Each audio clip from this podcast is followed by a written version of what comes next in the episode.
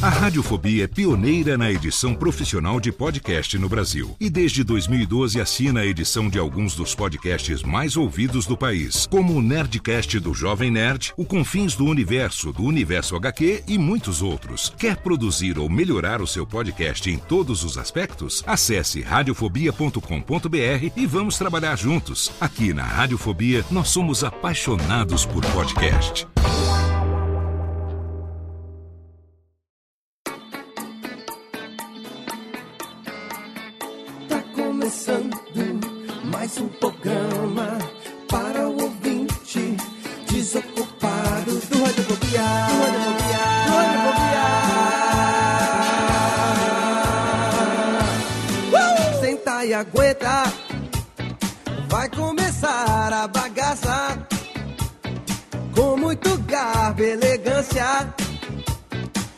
Seu radiofobia alheio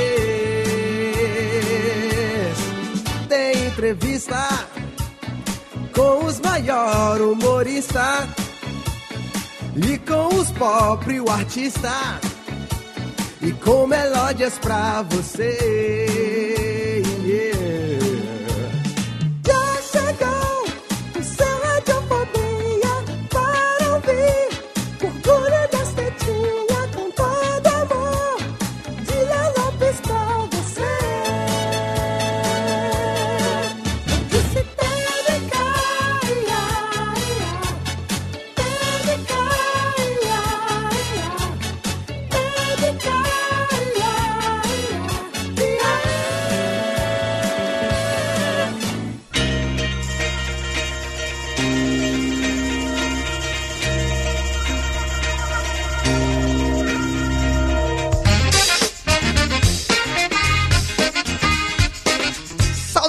Ouvinte desocupado, você do mundo inteiro que insiste em ouvir esta bagaça de podcast. Sim, você me conhece, eu sou Léo Lopes e é com orgulho hoje na minhas tetas, totalmente feliz, que eu trago pra você mais uma edição totalmente esperada, uma edição fenomenal do seu podcast Delicinha, do seu Radiofobia. Agora, por favor, Rubens e Jorge, levantem e batam. Não, eu quero mais, eu quero muito mais palmas, porque o programa de hoje tá totalmente sensacional.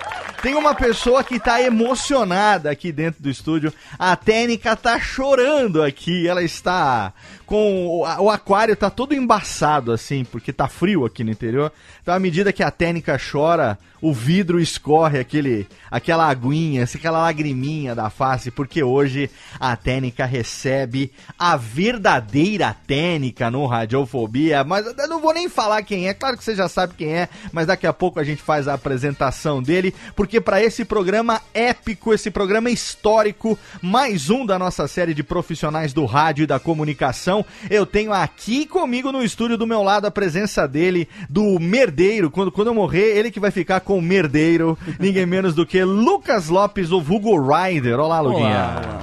Tudo beleza? Tudo ótimo. Você está se aventurando pelo mundo da produção musical, Lucas. Então, né? Tô brincando de DJ um pouquinho. Tá brincando de DJ, né? Quem diria que, que, que os DJs seriam as influências, amigo, aliás? Eu gosto.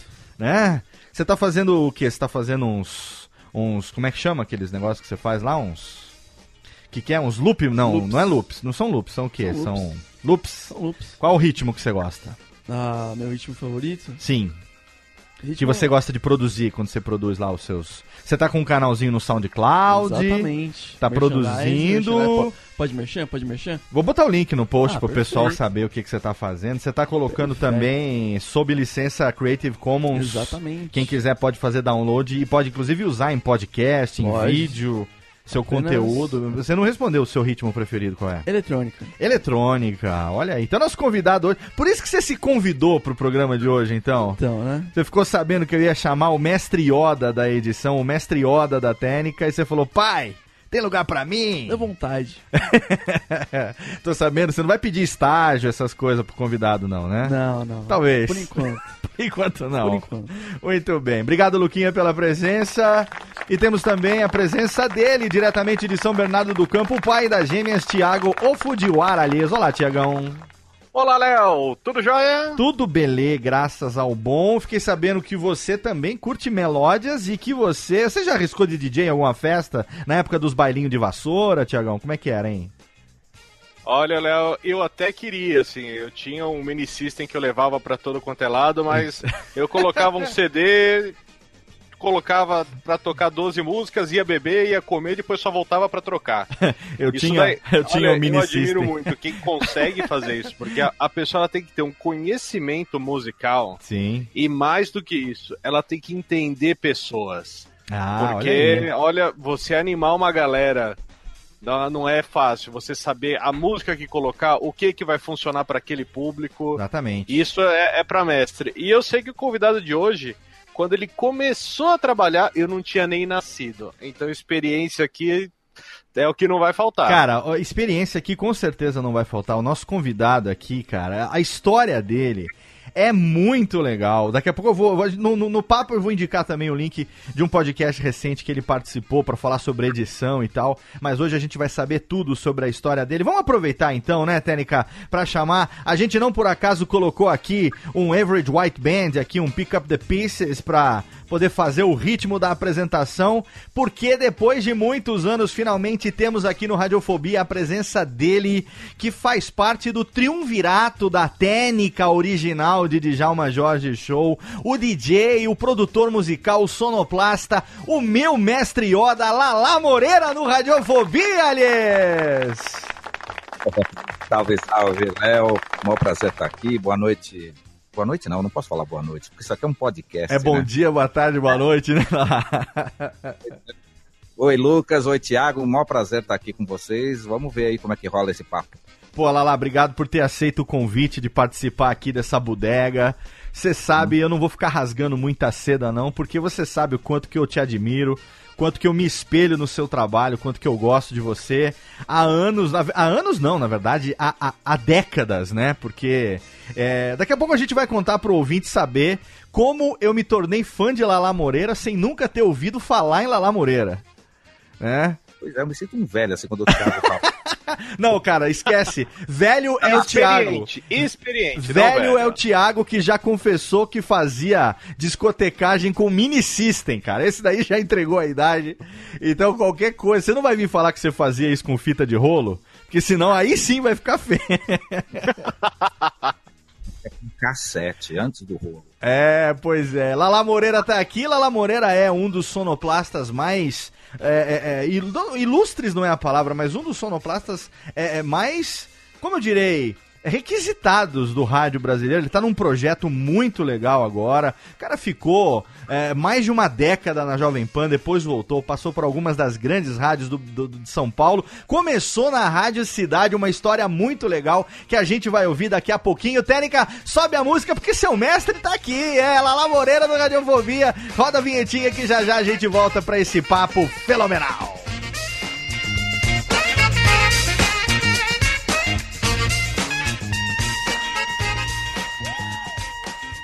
Radiofobia. Radiofobia. Radiofobia. Radiofobia. Radiofobia.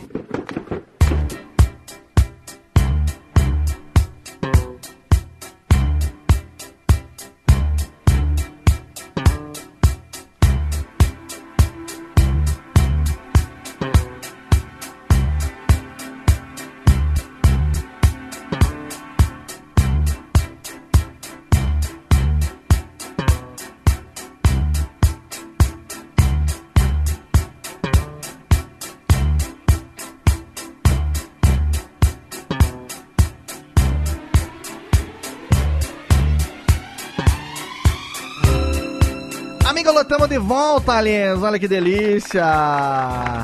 As melódias tocando os Barry White. Olha que som fantástico. Como diria Djalma Jorge, Barry White é os Barro Branco. It's ecstasy when you lay down next to me. Aí faltam baby. Final assim. Músicas que são pedido do Lala Moreira. Músicas que eu sei que ele gosta, porque Lala Moreira é o, o, o, o maior. O, é o caucasiano mais negro da música nacional. É o nosso DJ Lala Moreira, que tem a, a, a Soul Music e o Groove na veia, né, Lala? Exatamente. Ah, eu sou aquele branco que é por um acaso é branco, né? Mas a minha essência toda tá calcada na música negra aí. Ah, não sei, né? Eu comecei já com os bailinhos de garagem nos anos 70, então era o que rolava, né? Lala, você nasceu em que, que ano, hein? Eu sou de 64. 1964. Você, você é paulistano de São Paulo mesmo? Eu sou, sou de São Mateus. São nasci, Mateus. Nasci na maternidade do Brás, mas eu sempre morei em São Mateus, Zona Leste, sul, onde o sol nasce primeiro. Z, exatamente, ZL, onde o sol nasce primeiro. Olá lá, a gente sempre pergunta aqui pro, pros nossos convidados, eu vou começar fazendo essa pergunta também para você. É, é, sempre uma pergunta relacionada com a carreira do convidado e a infância do convidado, né? Então, a gente recebe aqui vários humoristas, a gente recebe é, o pessoal de, de dublagem, a gente recebe também os profissionais do rádio e da comunicação, não só locutores, como produtores, DJs e sonoplastas. A gente já teve, daqui a pouco a gente vai falar do Djalma Jorge, já passou por aqui os seus colegas de décadas, Rosana Herman e Maestro Billy, já tiveram aqui com a gente nessa nossa série de profissionais do rádio. Eu sempre pergunto isso, né? É, na sua infância, qual, qual era a sua relação? Você, que é um cara que desenvolveu a sua carreira toda na música, seja no rádio, seja discotecando, seja na produção musical, qual era a sua relação de infância com a música, hein, Lala? Olha, ela foi muito mais assim, é, assim de DNA do que presenciando música diretamente. É. Eu, mais tarde, né, quando eu me dei por gente, é que eu descobri que minha mãe tocava é, acordeon, que o meu avô tocava saxofone, mas tudo de forma amadora, assim, nunca foram profissionais da música. E a minha relação com a música, ela vem meio de instinto, assim, de amigos que mexia com som, e a gente começou a fazer festinha em garagem. né? eu ainda moleque fui pedir dinheiro para minha avó para comprar meu primeiro equipamento de som. Assim, eu fui meio pioneiro, assim, nessa, na, dentro da família, assim, né? Eu, eu fui eu que, mesmo que fui atrás disso, de forma meio instintiva. É legal você falar disso, porque eu, eu também. é, a, a gente tem exatamente 10 anos de diferença. Você é de 64, eu sou de 74. É, E eu cresci aqui em Serra Negra, aqui no interior de São Paulo. É, uma cidadezinha pequena, né? 20, hoje em dia tem 25 mil habitantes, não cresceu tanto nesses 43 anos. E enquanto meus amigos jogavam bola, né, faziam aquelas brincadeiras na rua e tal, a minha brincadeira preferida, né, sempre foi brincar de rádio, brincar de gravar e tal. E na época ah, eu tinha, eu tenho um melhor amigo que até hoje, o Kessa, que inclusive é padrinho do Lorenzo, comecei o Radiofobia com ele há nove anos. E aí a gente gostava de fazer isso. A gente tinha um 3 em 1 e um radinho é, da, da, da Sanyo, né? Que era um gravador. E a gente gostava de ouvir rádio e, e fazer imitação e ficar fazendo, passar as coisas do 3 em 1, fazer aquelas fitas, né? Pegava os discos e, e montava seleções em fita cassete. É, Então, você curtia esse negócio também de fazer a- a- as seleções e tocar nas, nas festinhas e tal. É- é- Era uma coisa que a gente tem em comum, então, da nossa infância. Não, sim, e eu, eu, eu na, minha, na época que eu comecei a ouvir rádio não tinha FM ainda. Então você ouvia as AMs musicais, como a Difusora, como a Excelsior. Então, antes de mais nada, era difícil você ter as músicas. Então, muitas vezes você gravava as músicas do rádio para você poder ouvir, para você poder tocar depois, né? É interessante eu vendo hoje o meu filho aqui com 15 anos é, pegando gosto por produção musical. é, só que ele é da geração internet, né? Ele nasceu em 2001, então ele não conhece o mundo sem internet. Ele não conhece É. o mundo sem smartphone, ele não conhece o mundo sem computador. Então hoje ele veio falar pra mim, pô pai, me ajuda aqui, arruma uma graninha aqui pra eu comprar uns pacotes aqui de samples aqui. Aí eu vim, fui ver o aplicativo que ele usa pra fazer isso, né? Que é um aplicativo que tem é, como se fosse uma, como é que chama aquele? Uma biblioteca de, É, co- é de como se fosse, é como se fosse aquele É tipo, é tipo uma loja. aquele board, não, aqui tipo aquele board que, que vocês usam junto com o Ableton, aqueles botõezinhos, como é que chama aquele? Os pads? O pad, exatamente. É como se Ah, fosse um tá. pad, só que dentro de um aplicativo que você programa ali os ritmos e as batidas e tudo mais e tal. E eu vendo ele hoje fazendo isso, eu não pude deixar de lembrar de como era eu na idade dele, tendo quase nada pra fazer isso, a não ser as fitas cassete, os LPs e tal. E agora você vem me dizer que na sua época tinha menos ainda, obviamente, né? Com certeza, né? Era tudo artesanal mesmo, era Porque era, além de tudo, Léo, você tem que lembrar o seguinte: equipamento era uma coisa muito cara. Cara, é, exato. Acesso para você ter um, um né, sampler era uma coisa que não existia, né? Ele, o sampler era uma coisa que surgiu aí no final do no começo no, dos anos 80, vai que vai- nós vamos falar começar a falar de sampler. Aham. Mas você tinha que ter gravador de rolo, você tinha que ter fita, você gravava do disco e gravava o trecho e editava na gilete, né? Você tinha que fazer a coisa de forma artesanal. Para você fechar um loop, você tinha que ficar gravar o mesmo trecho várias vezes e editando, né? É, isso é uma coisa que a geração Um negócio- atual, a gente, eh, o Lucas me vê editando e eu edito editando é, software podcast, áudio e tudo, que é o meu trabalho. é, e ele me vê editando no Sony Vegas, no SoundForge e tal, e ele vê o waveform na tela do computador e eu fazendo os cortes. Conta pra ele lá, lá como é que era fazer isso fisicamente na fita magnética cortando Ô, com louco. gilete. Ô, louco. Vou começar explicando como é que o andu. O andu. Você tinha uma música gravada numa fita de rolo. Então você ia lá com um lapisinho branco, achava o ponto, marcava um ponto, aí marcava o outro ponto que você queria cortar, você cortava a- a- fisicamente a fita, emendava no dorso da fita com um durex especial que a gente chama de Nossa. splice, que era um tipo de um durex especial para poder fazer essa, essa edição e não ficar marcado o áudio, né? Aham. E o trecho que você cortou, né, que aqui que normalmente vai para lixeira no computador, você pegava o trecho da fita e pendurava no pescoço Aham. e dava play. Sim. Não ficou bom. Você tinha que ir lá pegar o que tá pendurado no pescoço e devolver no mesmo lugar. Então, Nossa. então você levava dois, três minutos para checar uma edição para ver se ficou boa. né? Dois, três minutos, quem manja, né? Você pega Sim. um tonto que nem Eu eu, se enforca com a fita. Né? O que, que é? Então é, é. muito artesanal, né? O que, que é, Lucas? Eu tô me sentindo muito noob agora. Muito noob, não. Você é, como diria o personagem do Chico Anísio, você é jovem. Nada de ter todo esse acesso a toda a tecnologia não, hoje. hoje né? é outra coisa. Hoje a gente tem os aplicativos que emulam praticamente tudo, né? E mesmo. mesmo a gente vai, vai falar um pouco disso mais pra Mas- frente. quero tirar o mérito de uma coisa. Ah. O aplicativo, ele, né, os aplicativos, os softwares digitais, tal, eles trouxeram muita facilidade, mas eles ainda não fazem tudo pela pessoa, né? Então o- Sim. o, talento, a habilidade, a criatividade, o feeling ainda tem que estar presente, Ah, claro.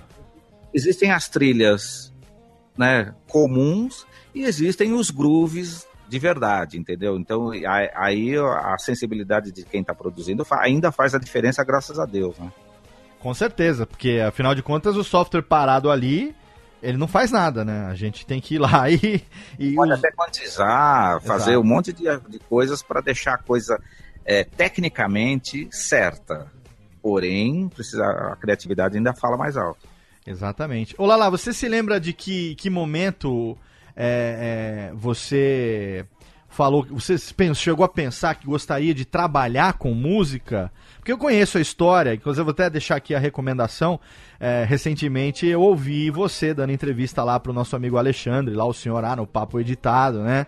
Ele tá fazendo um projeto muito legal, entrevistando é, editores da Podosfera, inclusive já a- agendamos a, a- minha participação lá também com ele, fiquei muito honrado pelo convite. E na ocasião, é, eu fiquei sabendo de uma história sua quando eu ouvi o programa que eu não conhecia, que foi a história de é, como você é, acabou ingressando como sonoplasta na Rádio Cidade, que foi, para quem não sabe, a primeira rádio é, FM, a primeira rádio com ah, o, o locutor operador que a gente teve aqui no Brasil. Esse momento foi o, a- o primeiro movimento que você fez na prática para trabalhar com música? Ou antes dessa tentativa de entrar lá na Rádio Cidade, você já tinha tentado, arriscado algum outro caminho? Não, profissionalmente não. Eu, na verdade, eu tinha 15 para 16 anos, estava procurando emprego de office boy na Paulista. Estava com um amigo, né? Se, se você ouviu a história lá, para quem não ouviu, a gente conta de novo. E aí a gente procurando, visitando os bancos, né? Porque as matrizes dos bancos, né? Estavam todas na Paulista, né? Os grandes bancos. E aí a gente passou em frente ao prédio da Rádio Cidade e eu falei assim, pô, aqui que é aquela rádio nova, vamos subir lá para conhecer? E aí a gente subiu, no final das contas, a gente foi, a- resolveu perguntar se estava precisando de office boy no Jornal do Brasil, que era junto com a Rádio Cidade, e a Aham. gente acabou entrando com office boy na, na Rádio Cidade. Na verdade, no Jornal do Brasil, não na rádio diretamente. Mas ali eu percebi que era ali que eu queria trampar e aí eu fui atrás, né? O Jornal do Comecei a Brasil. deixar- O Jornal do Brasil, ele fazia parte do grupo que tinha a Rádio Cidade ou era só fisicamente próximo? Não, acontece o seguinte: a, o- a concessão da Rádio Cidade era do, era do Décio Matos. Certo. Tinha a Rádio Cidade de São Paulo e a Estéreo Vale de São José dos Campos. A Estéreo Vale ele, ele implantou sozinho em 77. Em 80, ele não teve, ele precisou, preferiu buscar um parceiro para ajudar a montar a rádio. Então ele se associou ao Jornal do Brasil. Nessa sociedade, ele- eles tinham 50% cada um, porém a, dire- a- a gestão da rádio estava na mão do JB. Certo, Então entendi. Era um prédio, o andar era metade Rádio Cidade e metade a sucursal do Jornal do Brasil em São Paulo. Certo. Recepção única para as duas empresas. Entendeu? Então a gente, eu fui visitar a cidade, quando a gente estava indo embora já, a gente olhou assim, pô, mas aqui é um jornal do, do Brasil, é um jornal grande do Rio. Vamos ver se está precisando? A gente voltou para lá e perguntou e acabamos entrando como office boy do JB. Perfeito. Então você entrou para trabalhar como office boy do Jornal do Brasil, mas ali você ficou de olho na rádio. É, o que aconteceu? Eu tive sorte, porque aconteceu o seguinte: eu entrei lá em dezembro de 80, a Rádio Cidade tinha 11 meses. Aí, em março de 81, a Rádio Cidade pegou a promoção do Queen no Brasil. Certo. A do Queen, né, no, no Morumbi, foi promoção da Rádio Cidade. Aham. A rádio que tinha uma estrutura muito pequena na época, na verdade, tinha o coordenador, uma secretária e os locutores e o departamento técnico, não tinha mais nada. E o departamento comercial que vendia.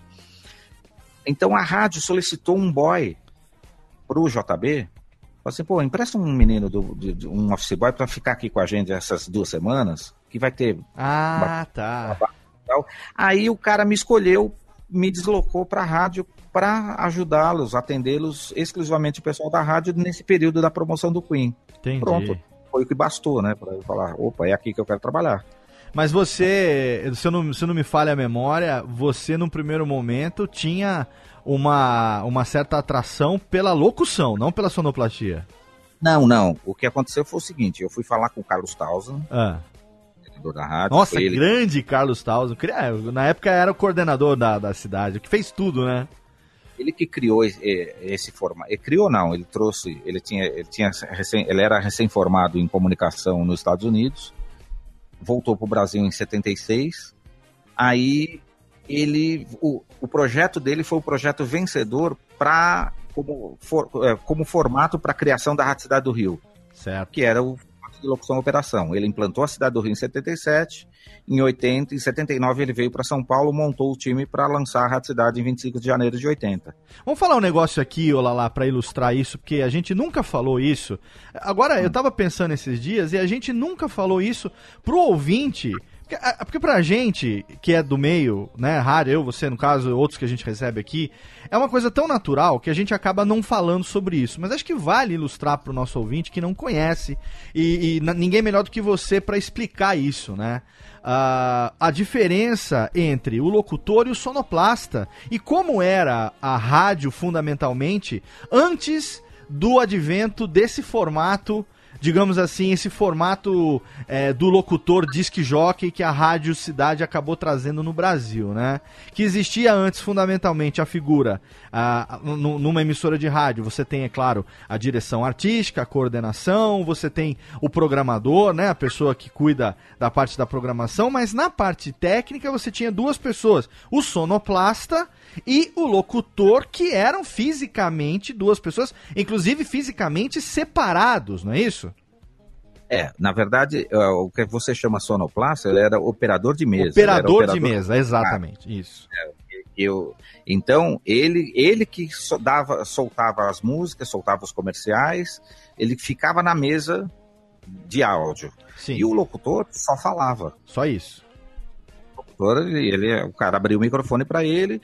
Claro, né, existia aí uma sinergia, quando existia uma sinergia entre locução e operação, era bacana, né? Tinha alguns locutores que tinham o seu próprio operador, que já estava acostumado, Sim. mas, mas era um esquema que, se o locutor resolve, tivesse uma ideia e quisesse fazer alguma coisa, ele ele tinha que ter um tempo para se comunicar com, com, com o operador e passar para o operador aquilo que ele estava afim de fazer. Aham. Então, limitava muito a criatividade, o timing né, da, da, da, da apresentação em si.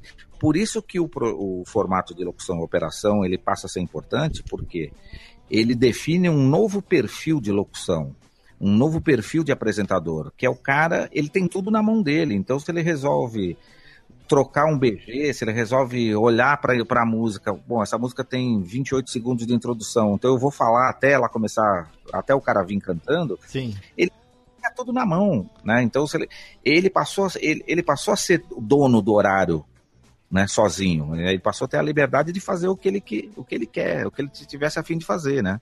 E esse Então- formato, um formato que lá fora chamava de disc jockey, né?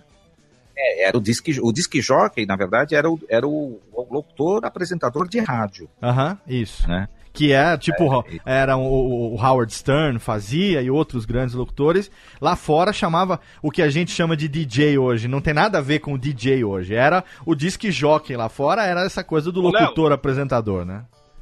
Léo, posso fazer uma pergunta? Claro, tio. Eu sempre tive a, a dúvida, por que jockey? Tem, vocês sabem o porquê da... De, Porque disc jockey, jockey de disco?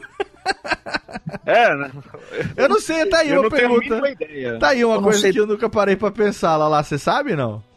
Eu não sei, eu nunca pesquisei isso, mas uma, se você olhar a característica desde o início, o, o DJ de rádio ele sempre trabalhou de pé, né?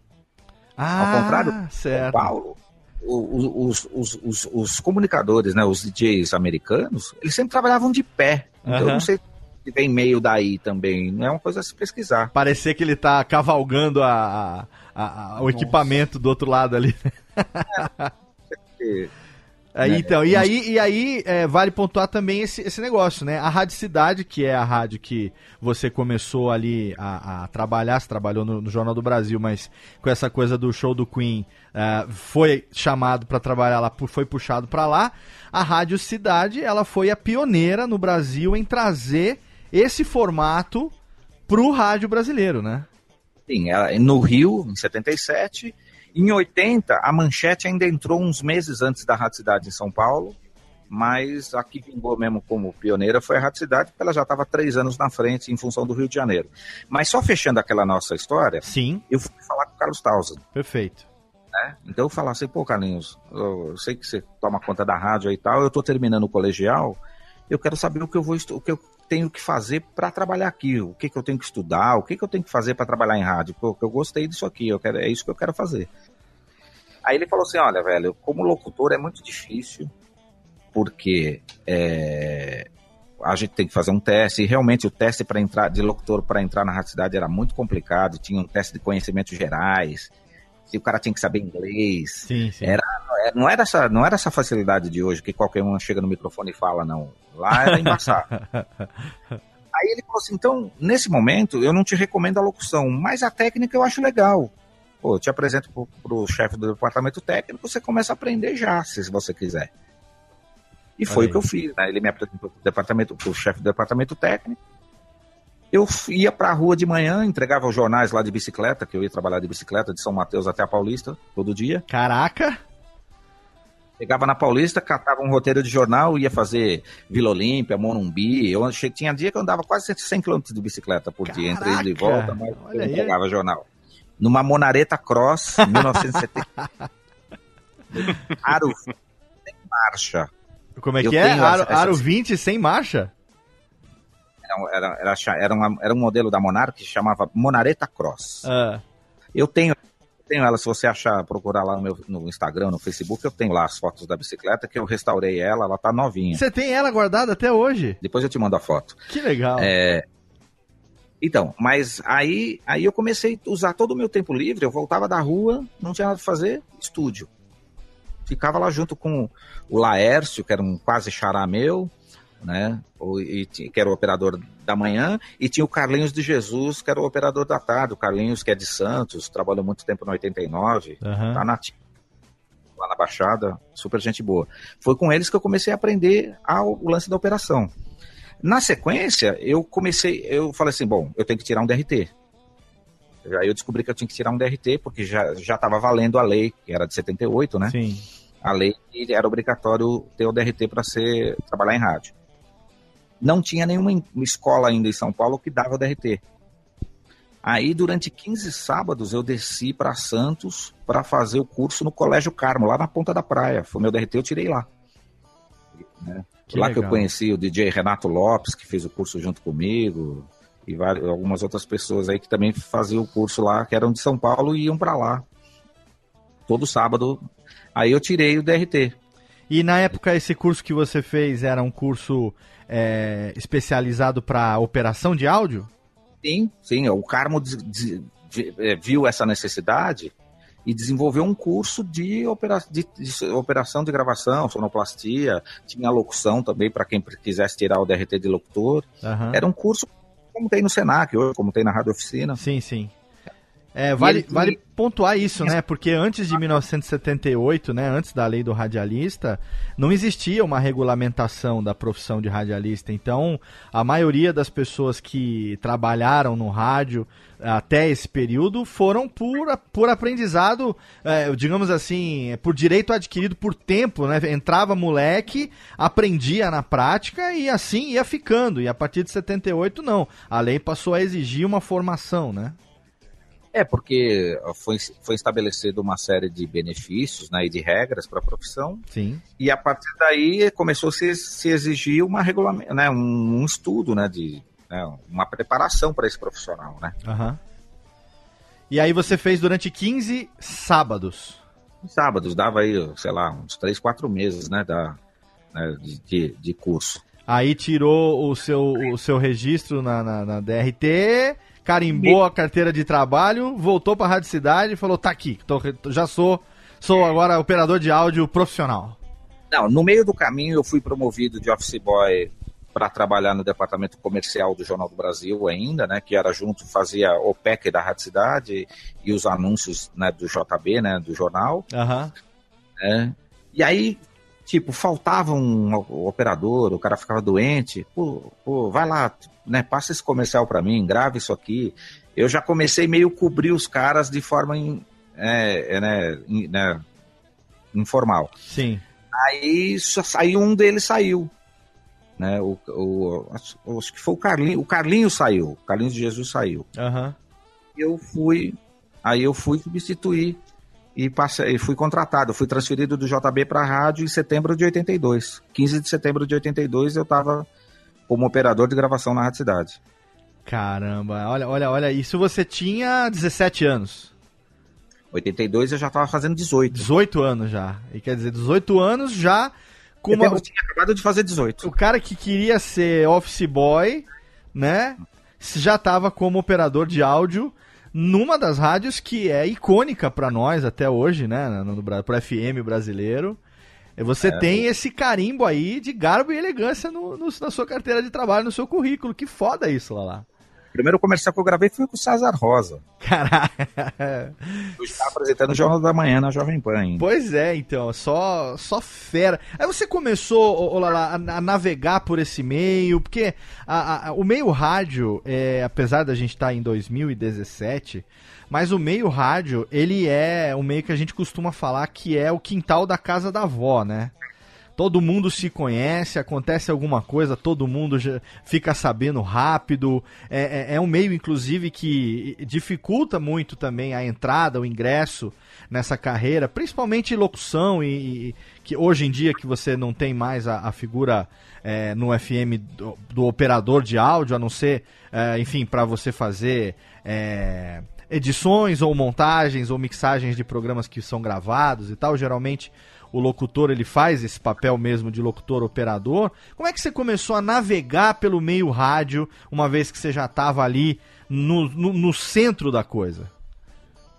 Não, você falou assim que as pessoas se conhecem, né? Se conhece porque, primeiro, você, tinha, você tem poucas emissoras, né? Aham. Hoje, tudo bem, hoje em São Paulo, entre AMs e FM, você talvez tenha aí umas 30 rádios. Mas nos anos 80, você tinha menos da metade disso. Né? Você não tinha tantas FMs. Aham. Se você tivesse 15 FMs.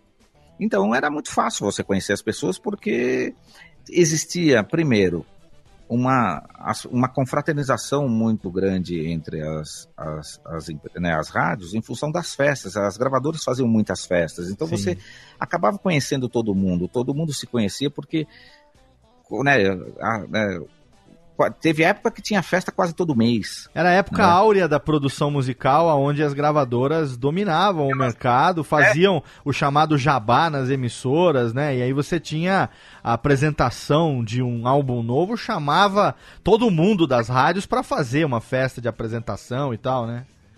É, então você tinha uma audição, então. é, Mas você sabe que no- eu me lembro que nos anos 80, né, você, o, o divulgador ele tinha, ele levava o disco, saiu um disco novo lá do da Gal Costa, o cara sentava lá e para ouvir o disco. Eu me lembro de ver essa cena. Aham. Era é, né, uma coisa que o divulgador divulgava. Tanto que acontecia ve- muitas vezes de você ter a, a Jovem Pan tocando uma faixa do, do disco e a Rádio Cidade tocando outra. Entendi. Aham. Digo, né, ah, não, pô, eu gostei mais dessa aqui. Tudo bem se eu tocar essa? Tudo bem. Né? Né, né, Hoje não, hoje o cara lança uma música single e todo mundo tem que tocar a mesma música É. no dia do lançamento, porque tem que execução na Crowley, né? É, né, Então é, era bem diferente. Ainda era um pouco. né, tinha o lance do feeling. Poderia até já existir ali o, o lance do, do, do que passou a se chamar Jabá, Aham. Mas ele era muito mais velado e era muito mais brodagem também, né? O cara Entendi. fazia, tinha, tinham relações, né? Então tinha os grandes programadores, obviamente, mas o cara também, eles se ajudavam muito também, eu acho.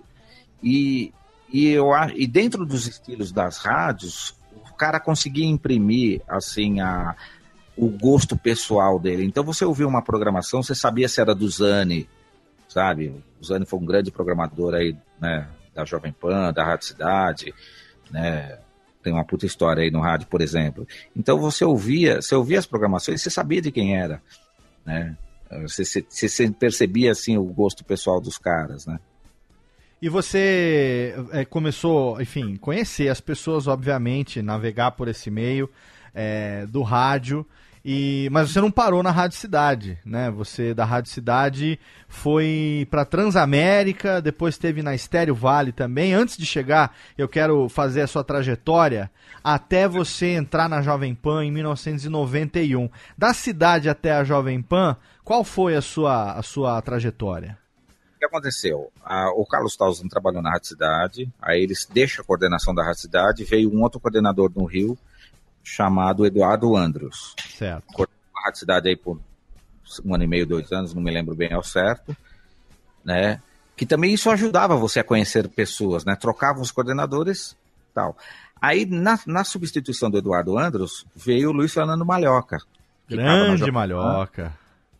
Que, pô, é um cara que Mestre. Já entrevistamos ele aqui no Radiofobia, inclusive. é conhecido, é o Não, cara que Você fez sabe que. o- da televisão brasileira. não, o, o Malhoca, eu e o Tato entrevistamos ele num evento que nós fizemos de radiodifusores em Foz do Iguaçu em 2011. É, e nós conversamos quase duas horas com o Malhoca, gravamos na beira da piscina uma entrevista com ele. Em quase duas horas de programa, a gente chegou na formatura dele na primeira turma do ECA da USP, foi onde parou o programa. Ele fez 70 anos agora, recentemente. A gente está esperando para poder continuar esse programa. Luiz Fernando Malhoca, nós vamos encontrar com ele em São Paulo para terminar esse programa, porque senão vai ser o Radiofobia inacabado de todos os tempos, cara. Não, né, ele tem muita história, né? Um cara que trabalhou na difusora, né? Veio desde aquela época da rádio musical. o cara que trouxe AM. menudo pro Brasil. O cara tem história, né, cara? Ele veio coordenar a Rádio Cidade, aí ele entendeu que para o perfil da Rádio Cidade ele tinha que fazer uma coisa mais popular, aí ele, né, surgiu aquela época do menudo, ele abraçou a, a promoção do menudo, e ele fez uma outra coisa também que ele começou a fazer de forma mais tímida na Jovem Pan, e na Rádio Cidade a gente formatou isso de uma maneira mais legal, que eram aquelas vinhetas cantadas nas introduções das músicas. Ah, sim, sim. Então, na Jovem Pan, ele fez isso lá, só que lá ele não usava o, o próprio artista ainda, ele usava aquele grupo, a- aquelas meninas, as Harmony Cats, Sim. fazia as vinhetas cantadas nas introduções das músicas internacionais. Então você pega Daddy How John Notes, tem algumas músicas aí, né, SOS Band, tem algumas músicas clássicas que até hoje as pessoas lembram o corinho né, da Jovem Pan cantada na introdução da música. Quando ele foi para a Rádio Cidade, ele falou assim, pô, eu, eu acho legal essa ideia, mas eu não posso fazer igual, eu tenho que fazer diferente. Aí ele falou assim, pô, vamos fazer com o próprio artista. Sim. E aí, velho, eu tive... A primeira vinheta que eu gravei dessa foi é, Maior Abandonado com Cazuza. Caraca, muito bom. Que carteirada, né? Lobão, Chama, Kiko Zambianchi, Primeiros Erros. E por aí vai, velho. Né? Pô, né? Você gravava. E como que era feito isso? Não tinha gravador multipista na Rádio Cidade. A, né? a Transamérica já tinha gravador multipista. Quando eu fui para lá, eu já tinha. Mas na Rádio Cidade só tinha as schools LR. Então você punha o disco para tocar, ajustava o volume de microfone com o volume do vinil e gravava na fita já mixando, velho. O que saísse, saiu. Entendeu? E, pô, se você vai gravar com o Cazuza, você vai falar pra ele fazer do, quantas vezes? Faz É aí, deu o que der. A segunda vale, velho. em cima do maior abandonado. É a cidade 969, sempre, sempre no seu rádio. Valeu. Eu tô perdido, sem pai nem mãe, já vem na sequência. Já emenda logo direto. Que sacadinha. Isso, isso foi criação do Malhoca. Foi criação do Malhoca, que ele já tinha feito na PAN com as Ramonequetes, e a gente começou a fazer com os artistas. Você viu o que virou, né? É, acaba, vira, como tudo que, que a Rádio Cidade também acabava fazendo, virava padrão, né? Não, é, pô, eu, eu passei os anos 90 inteiro na minha produtora gravando artista pro Brasil inteiro. Eu cheguei a fazer mais de 300 é, áudios, é, tipo com a Ivete Sangalo, gravando 200, né, 300 vinhetas cantadas numa tarde, fazendo, né, entendeu? Aí depois eu fazia o prominho com a capa de cada, né, de cada rádio e tal. Gravava as intros, depois ela ia embora, depois eu editava tudo e mandava e distribuía para as gravadoras. É, fiz isso puta, com trilhões de artistas aí ao longo do, né, dos anos 90. Tudo começou lá em 84 na Rádio Cidade. Caraca, que, que, que, que, que coisa que até hoje, né, tem rádios que utilizam, isso virou a, a tendência que não se, né, não saiu ainda, né, da, da, da prática, né? A diferença é que hoje tem umas que fazem na introdução, tem outras- outras que fazem no meio, mas ainda, ainda rola isso. né? Aí, na sequência, só continuando, o Luiz Fernando saiu da Rádio Cidade e foi para Transamérica. Aí ele me chamou para ir com ele para lá em 86. Aí eu fui para lá. Fiquei lá em 86 e 87. Aí na volta do Ricardo Henrique para Transamérica, ele demitiu todo mundo e trouxe todo mundo que, que já tinha trabalhado com ele antes lá. Ele trouxe de volta, eu, eu saí, aí eu fui para Estéreo Vale, que era que eu já trabalhava para Estéreo Vale aos fins de semana, fazendo um- uma digitalização lá. Eles estavam começando a comprar CD, então a gente estava refazendo toda, todos os cartuchos a partir de CD Aham. né? Eu já fazia uns trabalhos para eles lá, aí eu mudei para São José dos Campos, fui, fui morar no novo hotel e trabalhava na Estéreo Vale. Fiquei lá até 91, quando eu venho para Jovem Pan. Jovem Pan. Aí é que eu quero saber, Lala Moreira, por Foi difícil, velho, porque eu vim com uma missão muito difícil que era substituir Paulo Alcorage. Caraca, hein? Foi difícil, meu, porque o cara é muito bom, o que ele fazia era muito bom. Aham. eu tava chegando, tipo, eu tinha ele como referência, né, do meu, né, da- das minhas produções de uma forma muito mais tímida, né, e ali eu tive que, a, a, a porca espanou e eu tive que segurar a onda ali, não foi fácil não, o primeiro ano ali foi bem difícil, assim, primeiro que eu passei um ano inteiro, o meu primeiro ano, eu ouvi todo o arquivo da rádio, que era em fita, todo o meu Caraca. tempo todo o meu tempo livre eu ouvia, eu pegava uma fita para ouvir. Entendeu? Aham. Por quê? Porque o Tutinho era louco, né? Ele Sim. tinha cinco minutos.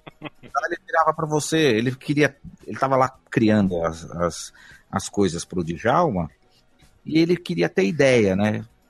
Aí ele falou assim: pô, bicho, pega a fita lá do maçarico pra eu ouvir aí pra ver se eu tenho umas ideias. Aí você tinha que falar assim: o que, que é maçarico? Aí você vai lá, aí se descobre, né, que é as aventuras do Massarico na Europa, que era um negócio que o Serginho Leite fazia em 82, né, que era ele, o, que era, era um outro personagem que tinha a turma da pesada da Pompeia lá, Aham. né? Então, então, em função disso, eu falei assim, bicho, eu tenho que conhecer esse, esse arquivo inteiro, Tem que porque a hora que saber. o cara chamar um negócio, eu tenho que saber o que é, pelo menos o que é. E segundo, saber onde tá, Sim. né? E Eu ouvi todo o arquivo da, da Jovem Pan, né? No meu, no meu primeiro ano de trabalho, assim, eu, eu fucei, descobri tudo que tinha lá. O, tudo que estava gravado lá, eu sabia, eu sei onde tá. Lala, e aqui eu tenho que fazer um momento aqui porque eu preciso pedir que você conte pra mim a história tão esperada. Hum. Amigo. Chegou os momentos, cadê Técnica? Não tem reverb no programa? Ah, que delícia, chegou o reverb, Técnica.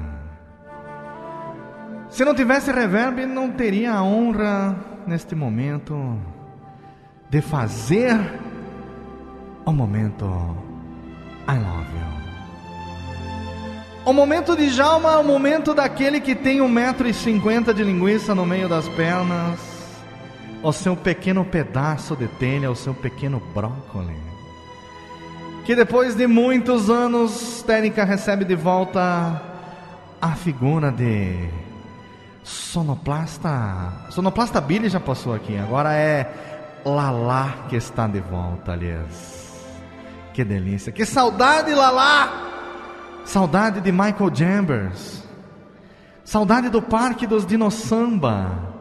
Saudade de Marli a Vagabunda. Saudade das aventuras de Batman e Robin. I love you, Lala. I love you. Sobe técnica, melódia.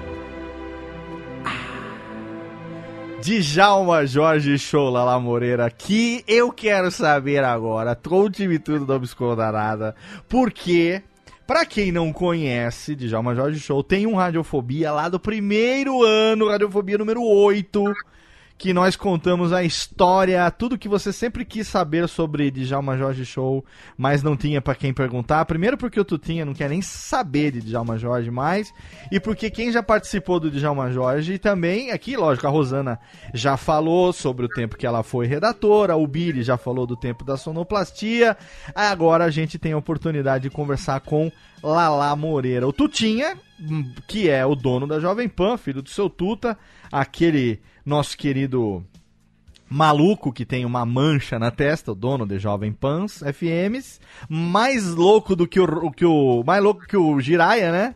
Mais louco que o Batman. Ele no final dos anos 70, ele criou um personagem chamado Mike Nelson. E tinha o programa nas noites de sábado na Jovem Pan, que era as aventuras de Mike Nelson e seu amigo Jacques Cousteau.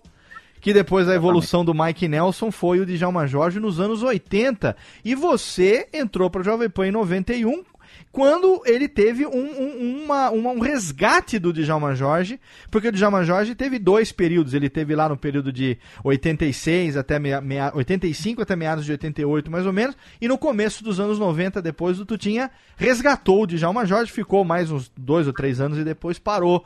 Então, é, conte pra mim, não me esconda nada, como foi que você, naturalmente, chegando na Jovem Pan, você entrou direto pra fazer a parte da operação de áudio do Djalma, porque o Tutinha, ele fazia ainda no esquema, ele e o primo dele lá, o Carlos Alfredo, que eram os dois retardados, era o chefe Brody, né? O Carlos Alfredo era o chefe Brody, né? É, e o Tutinha fazia o Djalma Jorge. Como que era isso? E como foi você fazer essa loucura que você mesmo acabou de dizer? O Tutinha tinha as ideias e, e resga- resgatava do nada e a, e a técnica tava lá. E você, naquele momento, se transformou na técnica. Exatamente. É, então, porque a- é, o, o personagem da técnica, ele surge no momento em que o Djalma fazia tudo sozinho, né? Aham. Primeira, nessa primeira versão aí dos anos 80, né? Então era a muleta dele para ele suprimir as próprias falhas de operação. Você tá ele tava- brincando que é o que eu faço hoje, é a verdadeira técnica. Exatamente. Exatamente. ele ia pro estúdio sozinho, gravava e Caralho. né, loucura dele e da cabeça dele lá, entendeu? Essa coisa de É. você falar com a técnica enquanto você cata uma trilha aqui, busca um negócio ali e botar a culpa se der errado, era, não tinha operador de áudio no começo? Eu não Você tá sabia matando disso. a magia, Léo, pelo Não, amor de Deus. não é não, eu não, não tinha. Não, peraí, que agora eu tô emocionado aqui. inspiração aqui. Na primeira, na primeira época não tinha um operador, ela está me contando? Não, lógico que não.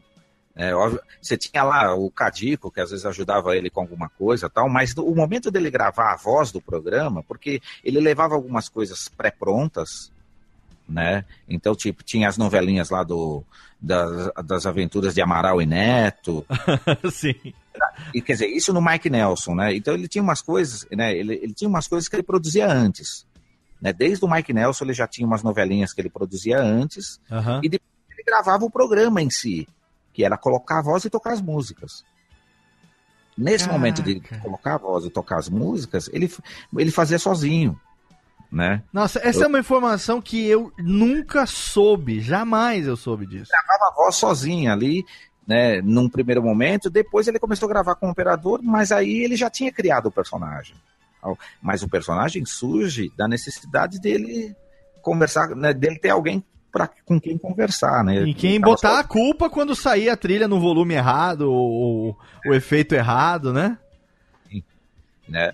Então, mas é, essa época eu conheço, né, de, de, né, dos arquivos da história tal, né, e de ouvir, porque como você disse, eu cheguei lá em 91. E você, eu não sei se te contaram, você sabe que é, alguém te contou que, que alguém mais fez o Djalma Jorge além do Tutinha? O Celso Portioli fez o Djalma Jorge uma vez, porque ele errou na entrada do horário, fez uma brincadeira. Isso ele contou pra gente aqui na entrevista, quando a gente gravou com ele a Radiofobia 200. É, E eu identifico, com o meu ouvido biônico, eu identifico o Emílio fazendo o Djalma Jorge em uma série de gravações que eu tenho aqui, eu consigo identificar que é o Emílio em- fazendo o Djalma Jorge. Mas eu perguntei pra ele quando eu tive uma vez no Pânico, e ele nega de pé junto que não, ele disse que nunca fez, que ele só fazia o Ah, se você, hein, meu amigão, aquela voz do, do locutor padrão dos merchans do Djalma. Mas eu já sei de fontes fidedignas, o Billy já me contou que o Emílio fez folga do Tutinha várias vezes. É, eu não me lembro do Emílio fazendo. né? Na, na época que eu estava lá, eu não, eu, não, eu não fiz. Agora, nos anos 80, aquele período lá de 86, 87, 88, Sim. várias vezes, né? Tipo, tu tinha foi viajar, ficou um mês fora. Quem fez o programa foi Delfis da Fonseca. Ah, o Delphi, sim, sim, sim. O, o Billy comentou do Delphis também. O Delfis fazia igual. O Delphis Delphis que faz- também tem um irmão, que é, como é que chama o irmão do Delphis? Daphnis. Daphnis, Daphnis. exatamente. Os dois também são do ramo, né, do meio rádio, né? O Delfis, na época que ele trabalhou na Jovem Pan, ele fazia o Djalma igual. É, o Billy comentou do Delphis, eu, tava, eu não tinha me lembrado dele. Enfim, mas aí eu cheguei em 91, o, o, o, o Djalma não tinha voltado ainda, né? O, o, o programa do sábado à noite era o Pandemônio, feito pelo Otaviano Costa, Sim, com quem eu vou voltar a trabalhar agora na Rádio Globo. perfeito. É, ele que tá agora. Daqui a pouco a gente vai falar dessa restauração aí do Sistema Globo que você tá trabalhando, né? Gravando os pilotos e tudo e tal. Perfeito. E então, aí eu fazia, fazia esse, esse programa. Depois, o, depois veio um outro programa chamado Geleia Geral, que era de sábado à noite também, né?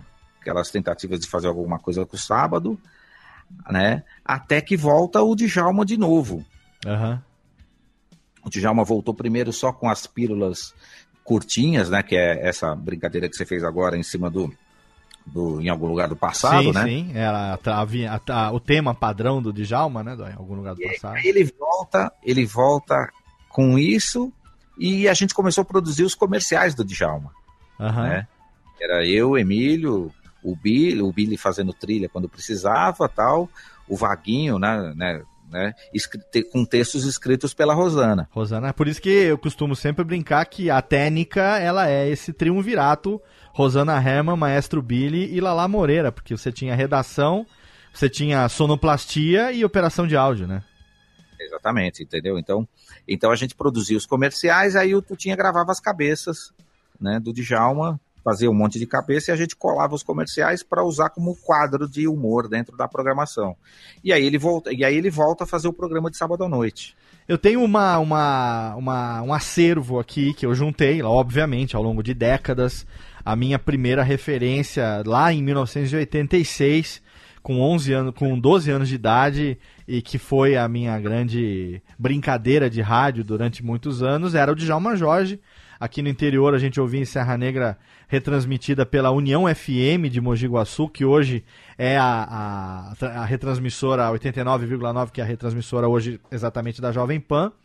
É, e os quadros do Djalma se tornaram icônicos. Eu tenho aqui, inclusive eu tenho um aqui, lá, lá que eu, eu não sei se eu vou ter tempo de reouvir tudo para localizar, mas eu tenho um que ele ele cita o Billy nominalmente, fala sonoplasta Billy, faz favor e não sei o quê. E tem um que ele fala, lá lá, lá lá, ele fala o seu nome nesse quadro.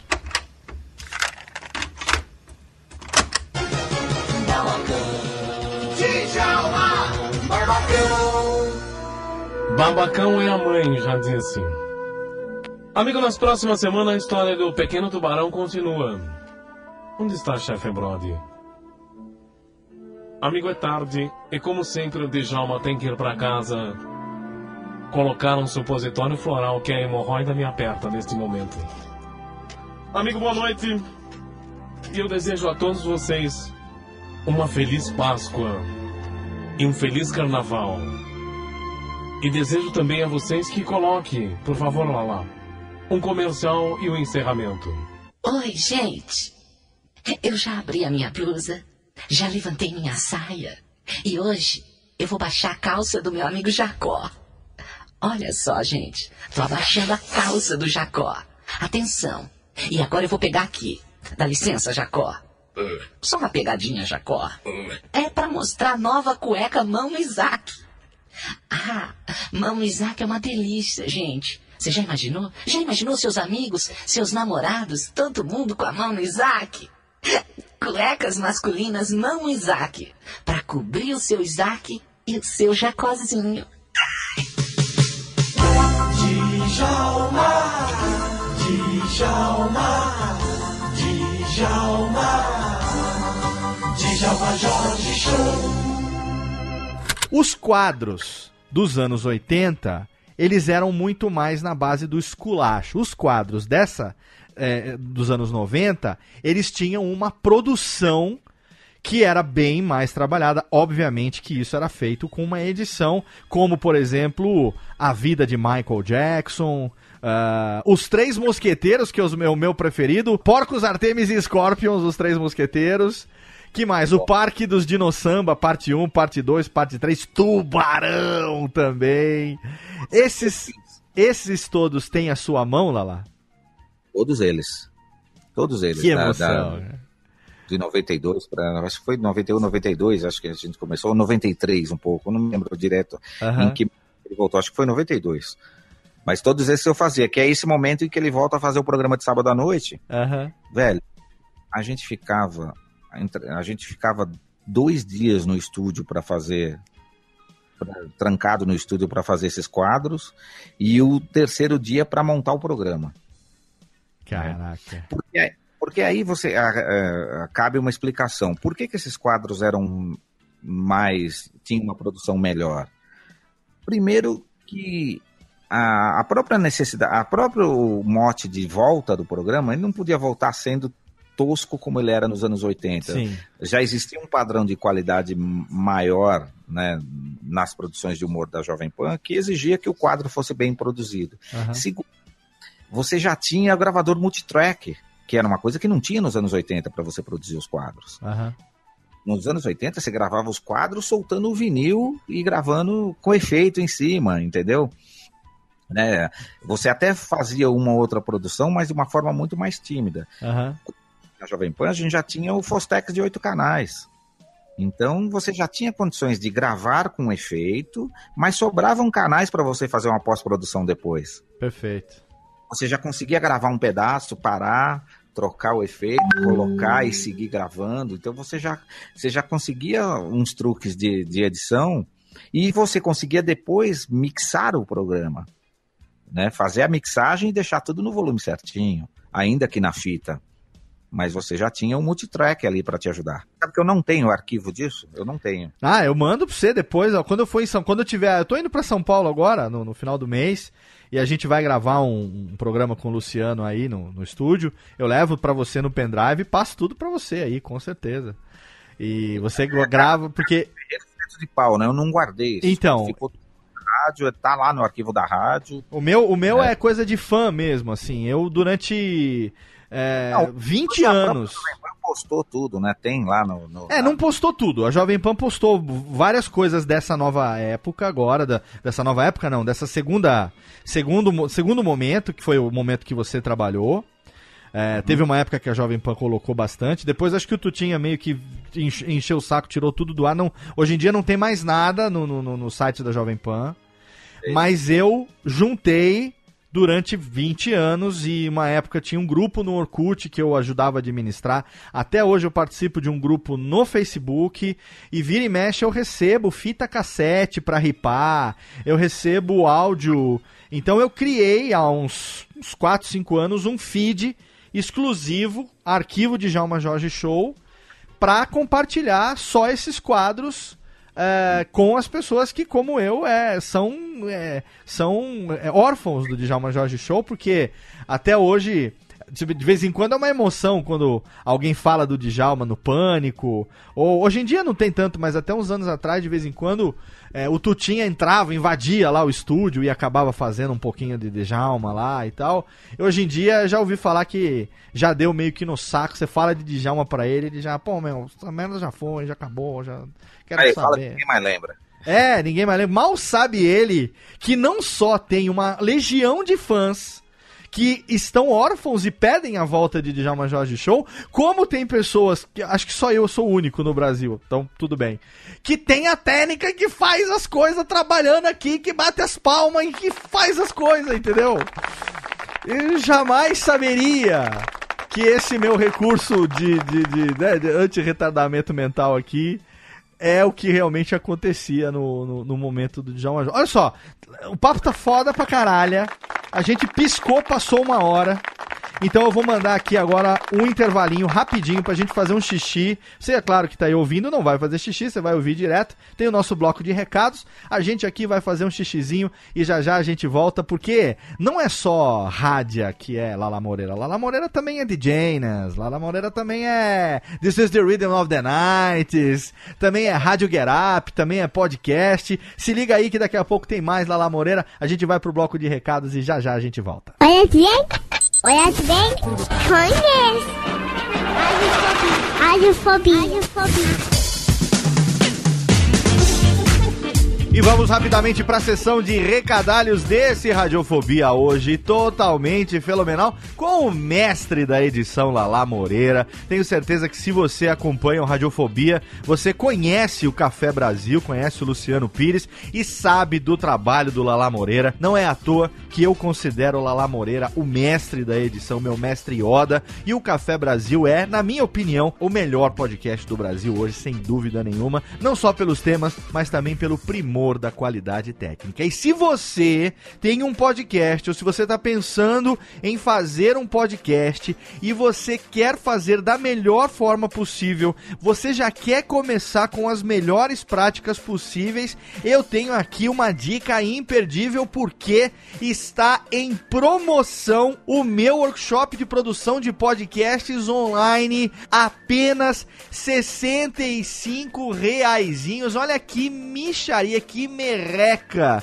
para você se inscrever no melhor, no único até agora, mas por que não no melhor workshop de produção de podcasts que existe hoje na internet. 21 vídeos editados em HD, com captação de altíssima qualidade, duas câmeras. A apresentação já está incorporada na apresentação. Você só tem que colocar seu fone de ouvido, dar o play e sair aprendendo. São mais de 4 horas de conteúdo sobre sobre produção de podcasts por apenas 65 reais. O pessoal lá do Aio tá de sacanagem, o pessoal do Bivet, meu amigo Matt, a Eli, tá todo mundo maluco porque resolveram fazer um mês dos nerds com descontos hipergalácticos e colocaram o meu workshop de produção de podcasts, o workshop de edição de vídeos do Gaveta, também o workshop de After Effects do Gaveta por preços absurdamente baratos. Então, se eu fosse você, não perdia tempo, ia lá agora e entrava, clicava e assinava, porque você vai ter acesso pela vida inteira e vai aprender modéstia às picas. Você vai aprender com pessoas que fazem isso no dia a dia e editam sim alguns dos maiores produtos, seja em vídeo, seja em podcast, conhecidos no Brasil. Meu amigo Anderson Gaveta tem também workshop do Rick lá para você que quiser. É só entrar agora, tem um link no post. Até o final de maio não vai ter outra oportunidade de se inscrever no workshop de produção de podcasts por apenas 65 reais. Eu relutei muito para ser convencido de que poderíamos colocar por esse preço e a Eli me convenceu, falou: "Não, Léo, mês dos nerds é maio, tem aí 40 anos de Star Wars, tem dia da toalha, muita gente vai ter interesse nisso, o podcast está crescendo. Agora tem também a questão toda da ABPod e tal. Vamos fazer porque podcast é legal e a gente vai colocar um desconto bacana. Eu falei, tá bom, então vamos lá, já que você tá insistindo, vamos colocar por essa micharia de 65 reais por mais de 4 horas de conteúdo. É menos de 20 reais, são 16 reais por hora. 16 reais por hora de conteúdo, aonde já se viu um negócio desse. Esse workshop era para ter no mínimo 5 vezes mais esse valor, levando em conta o investimento que eu fiz para produzir isso. Mas vamos lá, 65 reais é um preço bacaníssimo para você poder se inscrever e aprender se você está querendo começar agora ou se você já tem o seu podcast e quer ajustar as melhores práticas para você poder ter um programa na melhor qualidade possível, para você poder fortalecer o engajamento com o seu público, controlar os seus downloads, ter o seu feed sempre bonitão e poder produzir um conteúdo do mais alto garbo and elegância. Entra lá então, o link tá no post pra você. E tem também os nossos parceiros de hospedagem, afinal de contas, isso também é importantíssimo. Se você tem um programa de altíssimo gabardine, você precisa estar hospedado num condomínio, né, de luxo, num condomínio gourmet.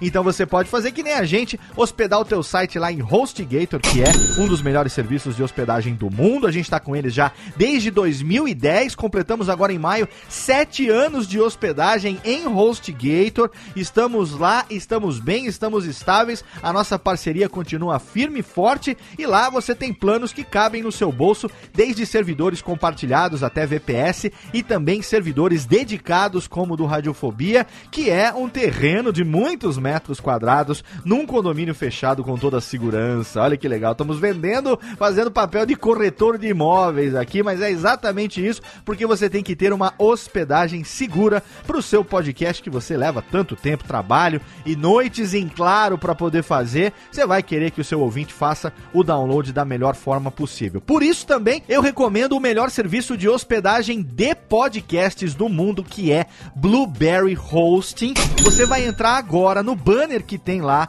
no rodapé do nosso site tem um banner, radiofobia.com.br podcast, tem lá um banner do Blueberry Hosting. Você vai clicar, vai assinar o plano dentro da sua necessidade de hospedagem. Tem planos como o nosso, por exemplo, que é de 1 gigabyte por mês. Todo dia primeiro essa sua cota é renovada. Então se você fez o upload de 700 mega naquele mês, no dia primeiro do mês seguinte isso zera e aí você tem mais 1 giga naquele mês. Todo mês você tem aquilo. E não é só aquela cota, você tem 20% a mais do que eles chamam de non-fault hosting para que você não precise se preocupar se o arquivo está um pouquinho maior, você não vai ter problema, não vai ser penalizado por isso. Ou seja, se você assina um plano de 500 mega mais 20%, você tem tem na verdade 600 mega para poder hospedar. Se você assina um plano de 1 GB, você tem na verdade 1.2 GB para poder fazer o upload todo mês. Você pode fazer a migração de todos os episódios do seu feed até agora. Tem um limite lá, mas cabe tudo que você tem com toda certeza. Radiofobia quando migrou, a gente colocou todos os episódios sem problema nenhum, sem falar que Blueberry Hosting é da Raw Voice, uma empresa criada pelo Todd Cochran, uma das primeiras 10 pessoas do mundo que começou a fazer podcast ainda lá no longínquo ano de 2004, exatamente. E ele tem, além do Blueberry Hosting, o Blueberry PowerPress, que você sabe, já deve utilizar o melhor plugin de podcasts disponível para a plataforma WordPress. E tem também as estatísticas do Blueberry, que são as melhores. Se você utilizar esses três serviços conjuntos, Blueberry Hosting com o Blueberry PowerPress e também as estatísticas, você publica o seu podcast em apenas três cliques. No primeiro você faz o upload, no segundo você embeda e no terceiro clique você publica. E aí é questão de minutos para o seu DNS propagar. O iTunes pesca o teu episódio, os principais agregadores também já ficam sabendo dele e rapidamente o seu ouvinte vai receber, tão logo seja publicado. Sem contar que não tem limite de downloads, então você pode ser desde um podcast pequeno até um podcast gigante. Os downloads estão tranquilos, seu ouvinte vai fazer com toda a velocidade. É só você entrar agora e clicar. Você está ouvindo agora o Radiofobia, você ouve toda semana os podcasts do Radiofobia. Você vê aí a facilidade que você tem para fazer o download dos nossos podcasts. Isso é graças a Blueberry Host. Então entra agora, assine os nossos parceiros de hospedagem e tenha a melhor experiência possível no seu podcast, assim como nós aqui no Radiofobia. Maravilha? Então agora, Tênica, roda a vinhetinha de novo. Acabou Jabex, acabou Recadalhos, porque tem ainda mais de uma hora de papo pela frente com o nosso convidado, o mestre da edição, Lala Moreira. Radiofobia. Radiofobia. Tamo de volta no Radiofobia. Tamo de volta com o Lala. Ele é a Técnica. Tá, tá. Vai, Técnica, agora quero. One, two, three, do you remember? Tê, tê. Tamo de volta no Fóbias. Que emoção totalmente fenomenal. Estou aqui gravando hoje com ele. Eu falei pra ele assim: Nossa, tanto tempo foi esperado essa gravação. Ele falou assim: Esperou porque quis, viado. Falei assim: que ele falou pra mim. Esperou eu- porque. Viado é por sua conta. É, esperou porque. Não, mas que, né? Tem que botar um sal. é o sal na vida do artista. Aí ele falou: esperou porque quis. Eu falei: Não, eu comi bola ao longo desses anos todos, né?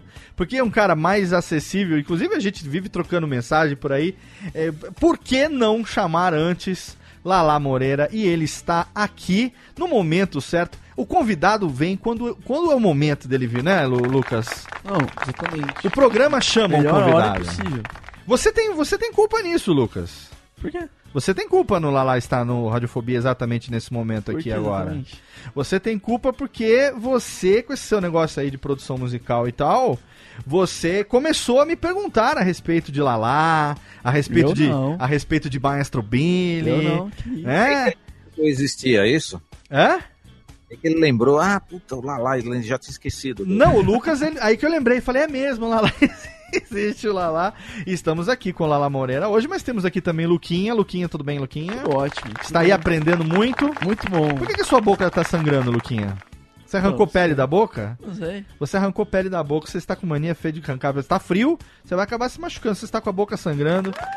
E te- Não, não, Técnica, não é pra fazer esse risinho aqui agora. E temos também a presença de Thiago Fujiwara, o pai das gemelas.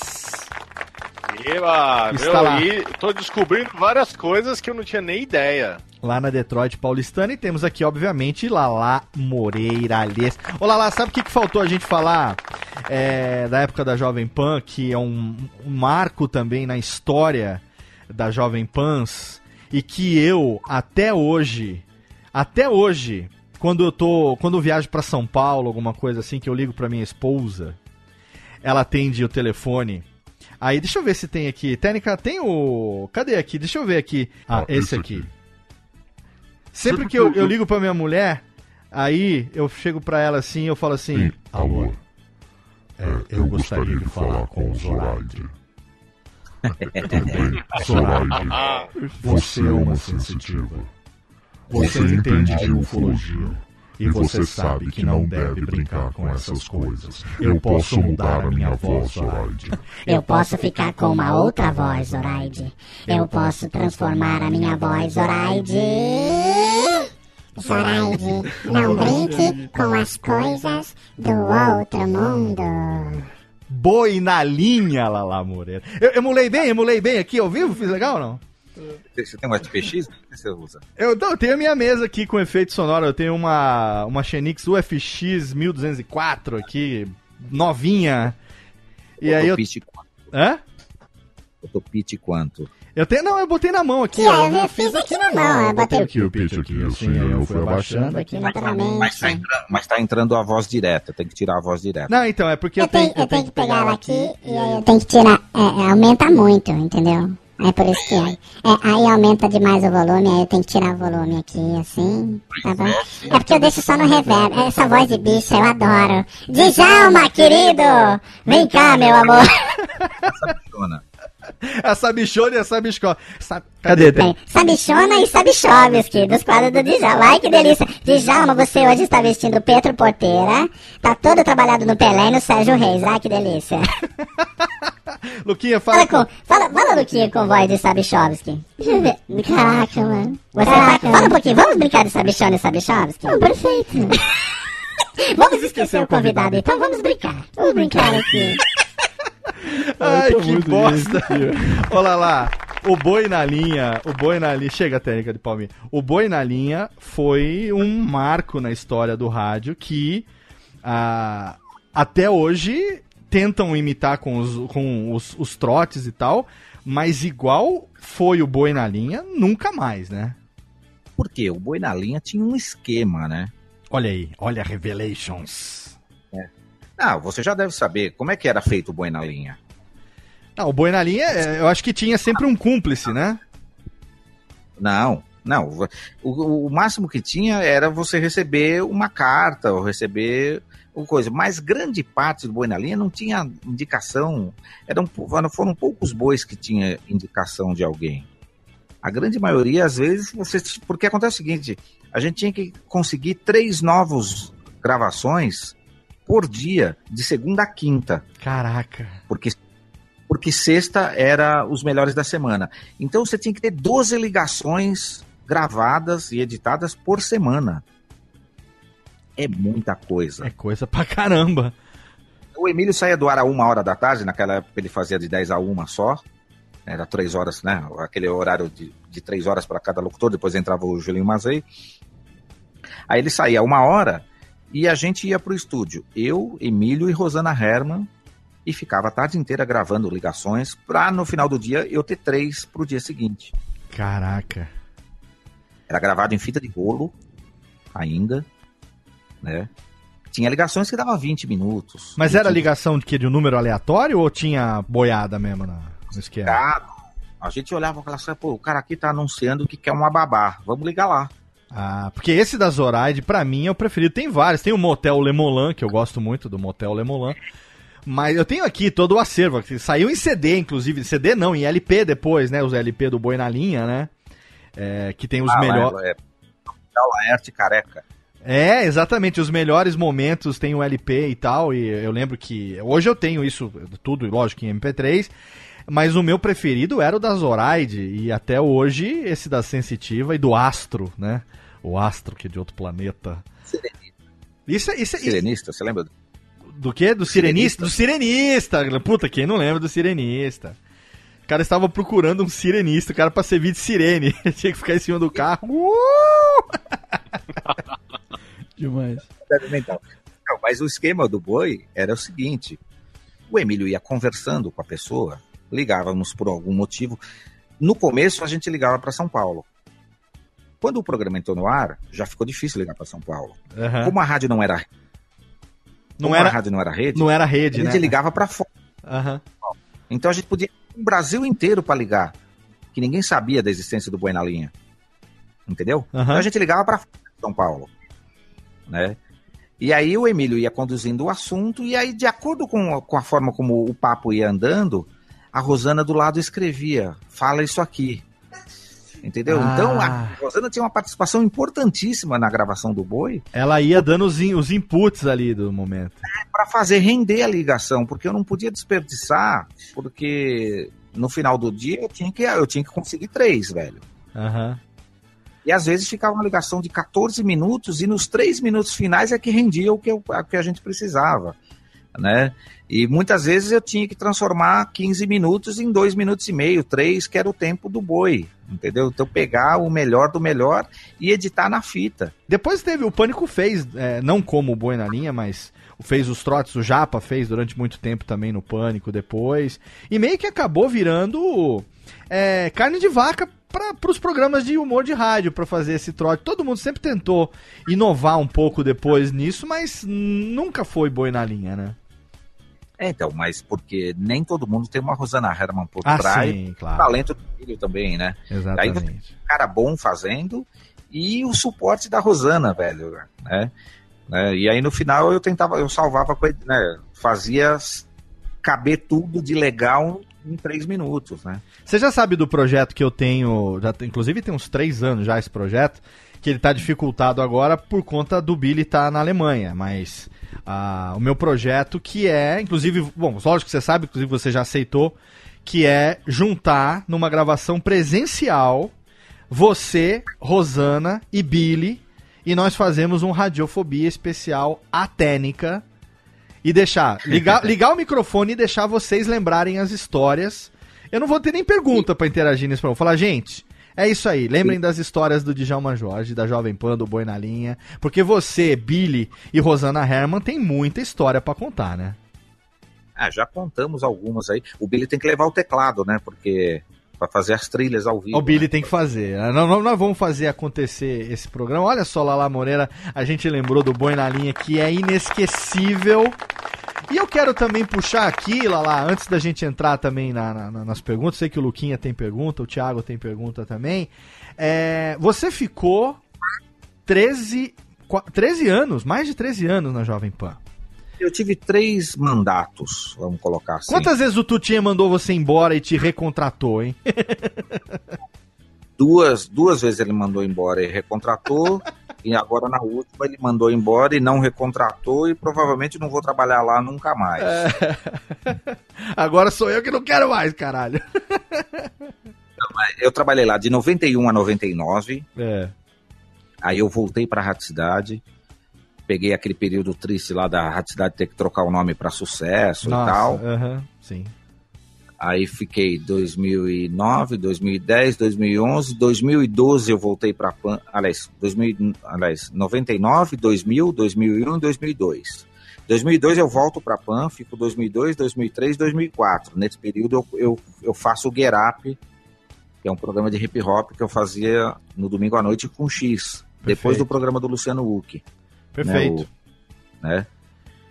Aí foi lá que eu criei o Get, né? Criei o Get Up e tive a ideia de chamar o X para apresentar junto comigo, né? Então a gente fazia o programa lá. E aí minha terceira hora de rádio um tempão, aí eu comecei, né? Só, só tocar como DJ, né? Ainda mesmo assim ainda levei o Get Up um pouquinho para a Rádio Cidade, né, né, né, Ficou um tempo no ar na Rádio Cidade, aí a, a Band comprou a Rádio Cidade e acabou com a Rádio Cidade. Aí eu fui para Transcontinental e na Transcontinental eu, eu implantei o Black Songs, que é um programa de, de hip hop que na época era domingo das 8 à meia-noite. O programa existe até hoje, é feito pelo Luciano, só que hoje ele é de 6 da tarde às 9 da noite, sábado e domingo. né? Legal. Eles dividiram em dois dias.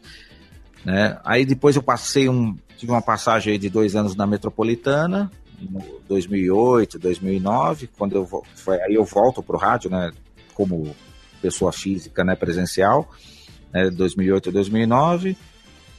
Aí eu fiquei fora de rádio mais um pouquinho, aí em 2012 eu volto para Pan, fico 2012, 2013 e 2014.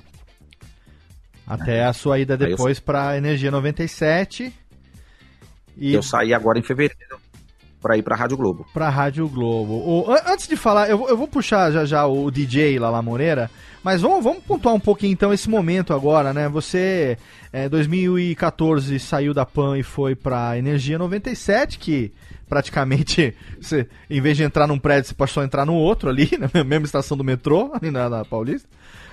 No- É legal que ali eu voltei a trabalhar com um monte de gente que eu tinha trabalhado na Jovem Pan, né, o Domênico, o Sombra, Sim. o Jimmy, né, são tudo pessoas que eu já tinha trabalhado, meu, muito legal a energia para trabalhar, é um radinho assim com uma estrutura enxuta, mas que funciona muito bem, assim, e e é muito gostoso porque na energia eu encontrei um negócio que eu não encontro, não tenho encontrado no rádio ultimamente, que é clima de rádio.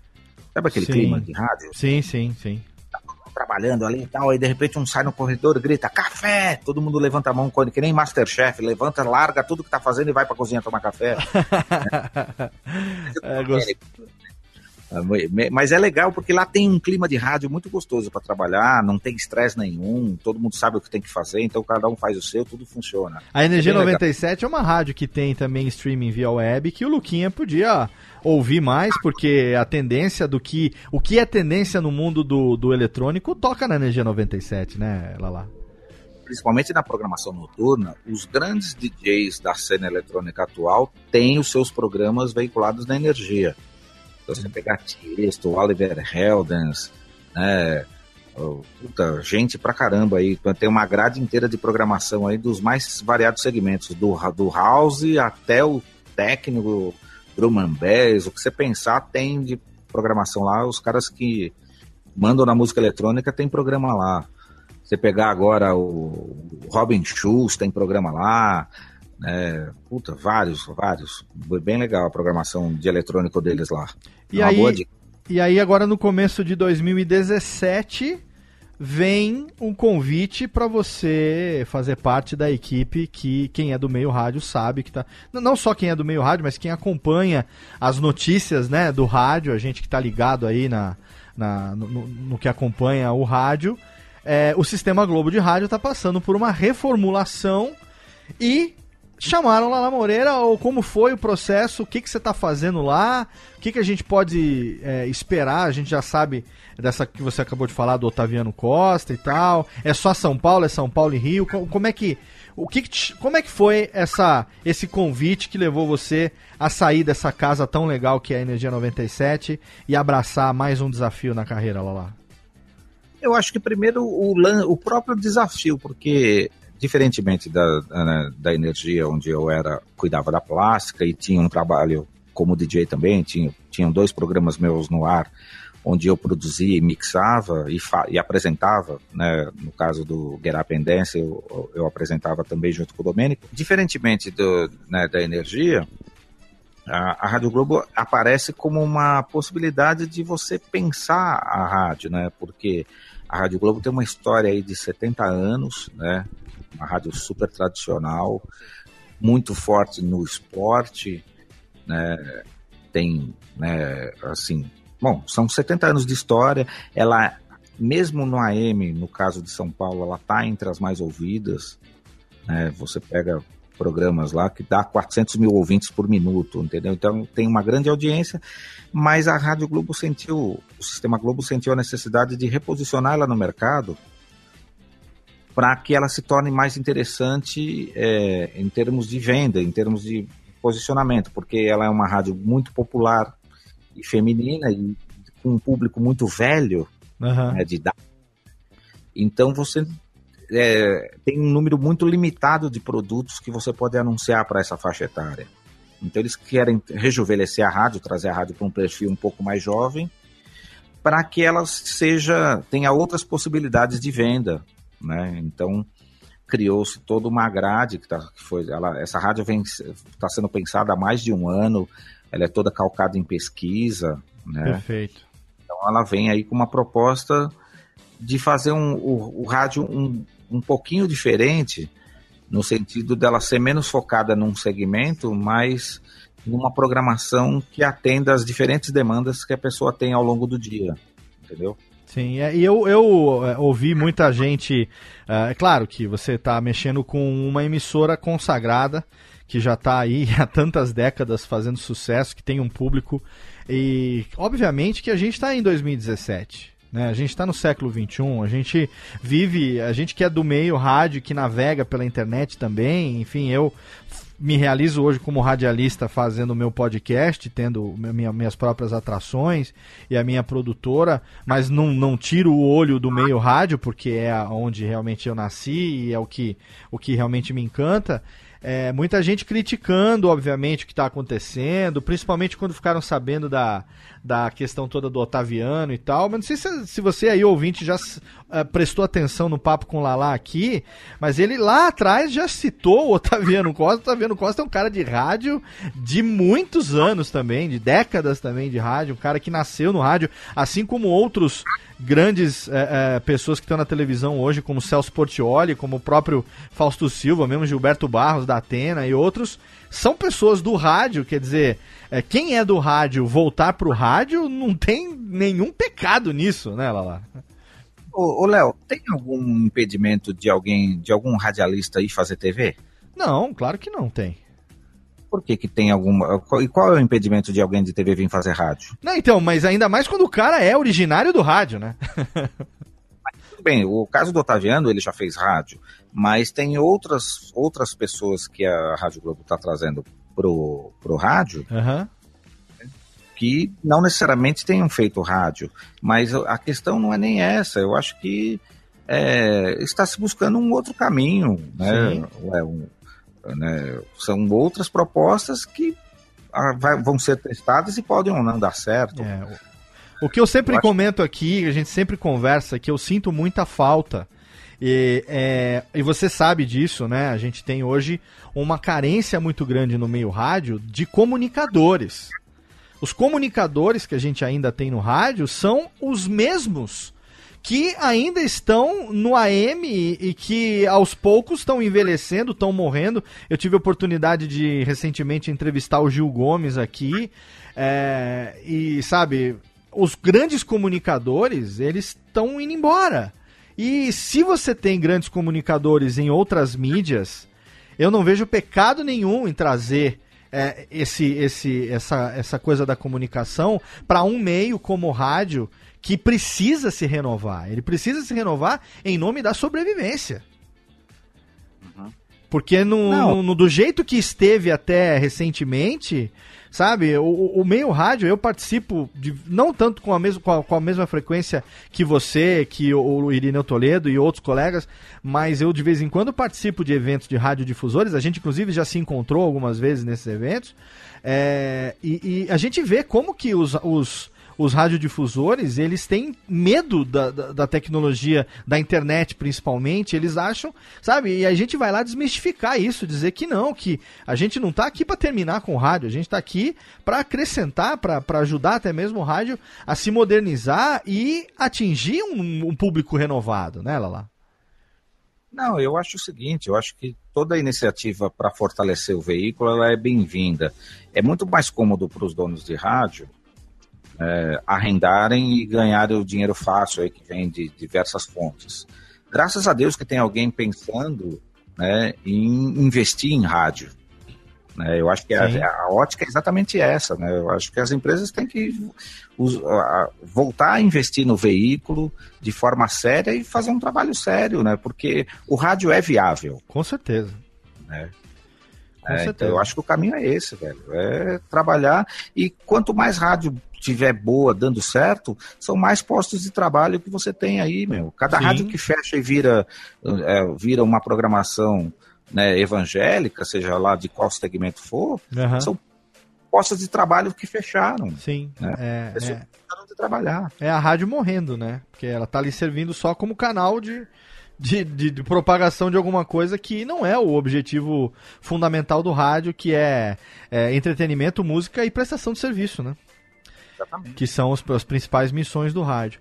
O, o, o sucesso para você nessa nova, nessa empreitada do Sistema Globo. Estaremos acompanhando aqui e sabe que no momento que o Sistema Globo falar assim, a gente está precisando ver Quem aí na internet pode dar uma força pra nós, você já sabe que nós estamos aqui escondidinho, hein, lá. Estamos aqui. Estamos aqui batendo continência aqui, esperando novas oportunidades aparecerem. Agora, o Luquinha, né, está aqui. Como, a, como a- eu desliguei seu microfone, pode falar. Eu tô aqui. O Luquinha está aqui e ele tem uma curiosidade. E eu também vou puxar isso aqui agora, porque a gente quer saber, afinal de contas, o DJ Lala Moreira, como foi que nasceu? Como, como foi que em meio a toda essa história do rádio, do operador de áudio, de toda essa experiência que a gente está ouvindo aqui, é, como foi que é, discotecar, enfim, como é que foi que isso entrou na sua vida? Como é que você começou a trabalhar é, com isso na noite? Conta um pouco do. Claro que foi em paralelo com momentos desses todos da sua vida que a gente está comentando até agora. Você teve o seu estúdio nesses momentos também e tal, mas especificamente para matar a curiosidade desse adolescente que está aqui ávido por saber também por onde que ele pode começar, né, Luquinha? Qual o caminho a seguir? Sim, sim. Num mundo hoje onde tem tanta informação, diferente da nossa época, onde, informa, onde o acesso à informação era tão restrito, hoje em dia, essa molecada, é, é, eles sofrem pelo excesso de informação.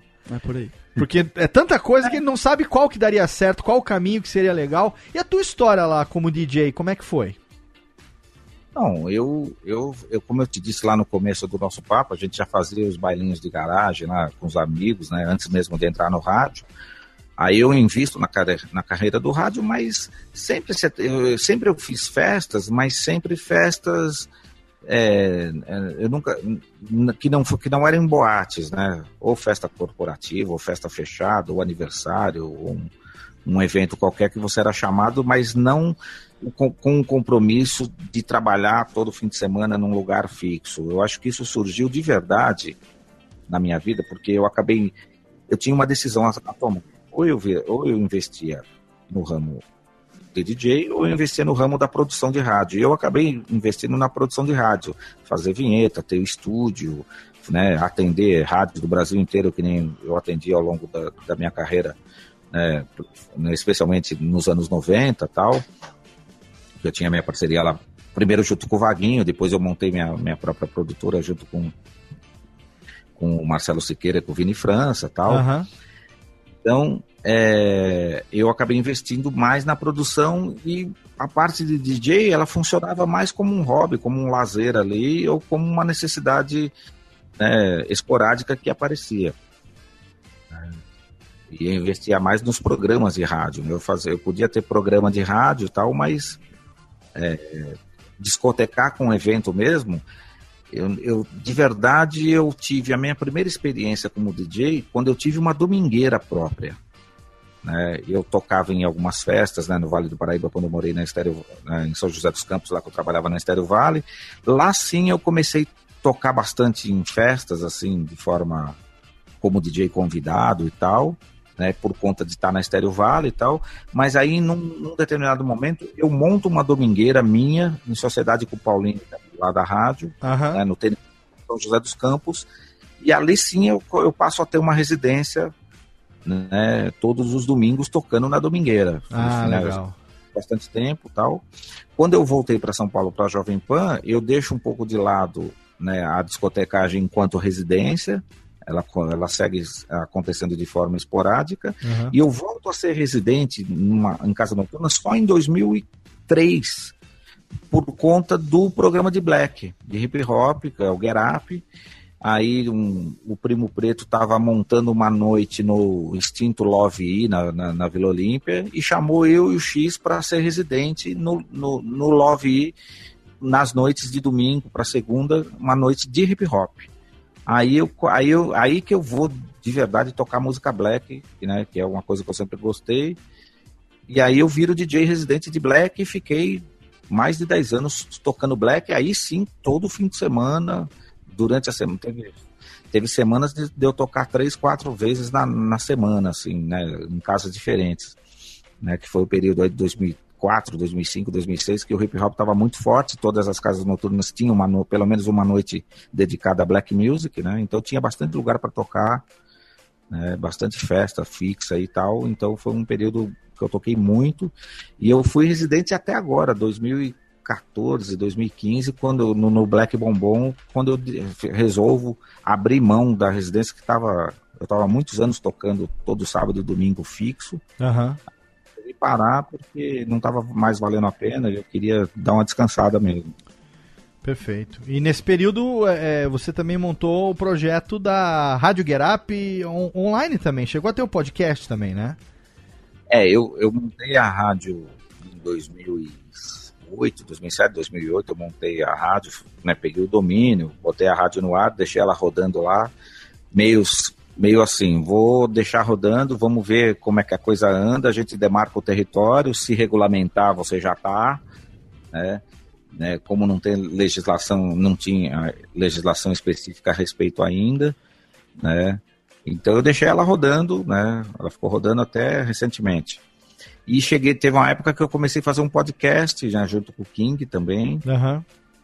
Get Up Podcast, que era um podcast curtinho, né, de 25 minutos, meia hora, só para falar sobre temas de hip hop. Fiz um tempo também.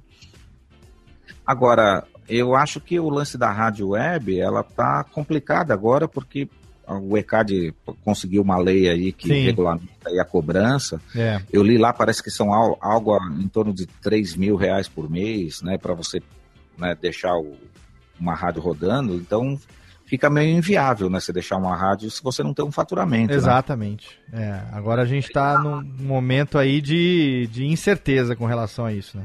Não dá para deixar como hobby, né? Não, não Porque dá. como hobby mesmo. é Sim. um- peguei um segmento que eu gosto e deixei a rádio no ar. né? Então agora já não dá mais para fazer isso. É, hoje em dia, se o cara tem um trabalho sério já e, e se preocupa com a carreira dele em outros sentidos, não dá mais pra arriscar é, esse hobby, infelizmente. Mas é, é, você vê que é interessante, né? A gente tá conversando com o Lala Moreira. é, a gente conversou aqui, meu, um- praticamente uma hora e meia de bate-papo aqui com o Lala. E pouco se falou de podcast. Porque muita gente conhece, a gente está falando num podcast, a gente está com um público aqui que conhece ah, o Lala Moreira como sendo o editor do Café Brasil, do Luciano Pires. E a gente falou durante uma hora e meia da vida, da carreira do Lala, e a gente até agora não falou de podcast, citamos, obviamente, mas, né, então, assim, você que está ouvindo e que conhece o Lala como editor do, do, do Café Brasil, você está conhecendo a carreira de um cara que é, por acaso foi editar podcast, porque a história, como é que foi que você e Luciano Pires, você se lembra de como vocês conheceram? Ou ele só foi procurar você mesmo depois já para editar o podcast? É, não, ele, ele foi. Ele me foi apresentado pela Cissa, que Certo. é. Ela, o Luciano contratou a Cissa para ser a produtora dele no, no podcast, no Café Brasil, Aham. e ele precisando, e ele queria mudar a forma como ele fazia o, o podcast, porque ele tinha, uma- ele sentia uma necessidade de gravar ouvindo a trilha, né, ao- gravar meio ao vivo Aham. Né? Porque até então ele fazia o programa, ele gravava a voz, ia embora e recebia o programa dois, três dias depois montado. Sim. E isso não agradava a ele, né? Dessa forma. E aí a Cissa me indicou, ó, vai, né, vai lá no estúdio do Lalá e que acho que, né, lá dá para fazer do jeito que você quer. Aí ele me visitou e falou assim, olha, eu tô com a ideia de fazer assim, assim, assim. Eu falei assim, tá bom, vou gravar. Que Né, legal. Traz aí a- a- as vinhetas e tal, a gente marcou e ele veio gravar. Ah, então vocês não É. se conheciam antes disso? Não, não, ah, não. eu achava ele- que vocês tivessem tido já um- uma amizade, um relacionamento antes, anterior ao, ao Café Brasil. Não, não, ele já tinha. eu- O primeiro podcast que eu gravei com ele foi o de número 43. Né? Ele já tinha 42 episódios gravados quando eu fui trabalhar com ele. Ah, E entendi. bem, por volta, se eu não me engano, dia 21, se eu não me engano, de junho, eu completo 10 anos com o Luciano. Então, você sabe que por que foi que eu acho que eu me confundi? É, por conta daquela vez que eu tive visitando a produção do Café Brasil, aquela vez que eu tive lá, faz alguns anos já, quando você ainda estava no estúdio do Vini, né? Ainda estava ali junto com o Vini, e naquela ocasião, é, ele, ele foi exatamente no momento que ele gravou um programa com o, o Irineu Toledo, com o Vini França e também com o Antônio Viviani. É, foram as vozes, né? Exatamente. É, e eu, eu assisti a gravação daquilo ali, que, e aí vi exatamente o processo de produção ao vivo ali do Café Brasil e tudo mais. E ali me deu a impressão de que não só ele e o Irineu como Viviane, mas que vocês também, Cissa, Lala, tinham um relacionamento pré-Café Brasil, entendeu? Eu fiquei com a impressão de que a patota já era conhecida já de velhos tempos, né? Não, o Irineu sim, porque o Irineu já fazia com o Luciano desde da Nova Brasil lá. Aliás, foi o Irineu que chamou o Luciano né, para fazer o rádio lá e Aham, tal. aham. Mas não, eu, eu conheci o Luciano no episódio 43. Ah, episódio 43 do, do Café Brasil, que tá aí até hoje, já 500 e caceta. Eu tô no 560, a gente fez a semana passada, que foi o, o Ho- Hotel Califórnia, né? Aham. Que é, é, então são aí, ó, mais de 500 programas gravados. É, e, e eu tive a oportunidade de, é, ali no- naquele momento, ver como que era o processo, que mudou já um pouco desde então, mas é, como é que você fazia a edição. É, não é edição em tempo real, mas a edição já meio que a- a- adiantando o processo, já colocando a trilha enquanto ele grava em cima da voz, aproveitando a- o multitrack do Sony Vegas que você utilizava. Não sei se você ainda está no Vegas, eu tô ainda no Vegas, mas utiliza. Você deve estar no Logic Pro hoje, talvez já, né? É porque tô, a gente usa Mac, né, lá no estúdio, então no, como não tem Vegas para Mac, então a gente usa É. o, o, o, o- o Logic. Mas eu posso o dizer, legal- mas eu posso dizer aqui que quando eu fui te visitar aquela vez, você tinha o Windows instalado no Mac ou não posso falar? Pode, pode, eu tenho. eu tenho. Que era o Windows eu- instalado no Mac rodando Sony Vegas. Não tenho o menor preconceito, eu uso o melhor dos dois mundos, velho. Se a melhor É. ferramenta tá no Mac, eu uso o Mac. Se a melhor Então. ferramenta tá no Windows, eu. Eu, eu, eu, eu fiquei encantado de ver, porque como eu também aprendi a editar no Vegas, o Vegas é um aplicativo que, é claro, todo editor de vídeo também edita áudio. Ele não é um DAW, né? Ele não é um Digital Audio Workstation, como outros, como Logic Pro e tudo mais, mas ele tem ferramentas tão intuitivas e é tão fácil de fazer o que eu quero nele de forma intuitiva que, eu- por dominar a ferramenta, eu nem cogito mudar, porque eu faço de olho fechado, uma mão amarrada nas costas, entendeu? Para fazer rádio, eu acho que é imbatível a velocidade e tal, a, a facilidade. Mas isso que foi legal, porque quando o Luciano chegou, foi muito engraçado.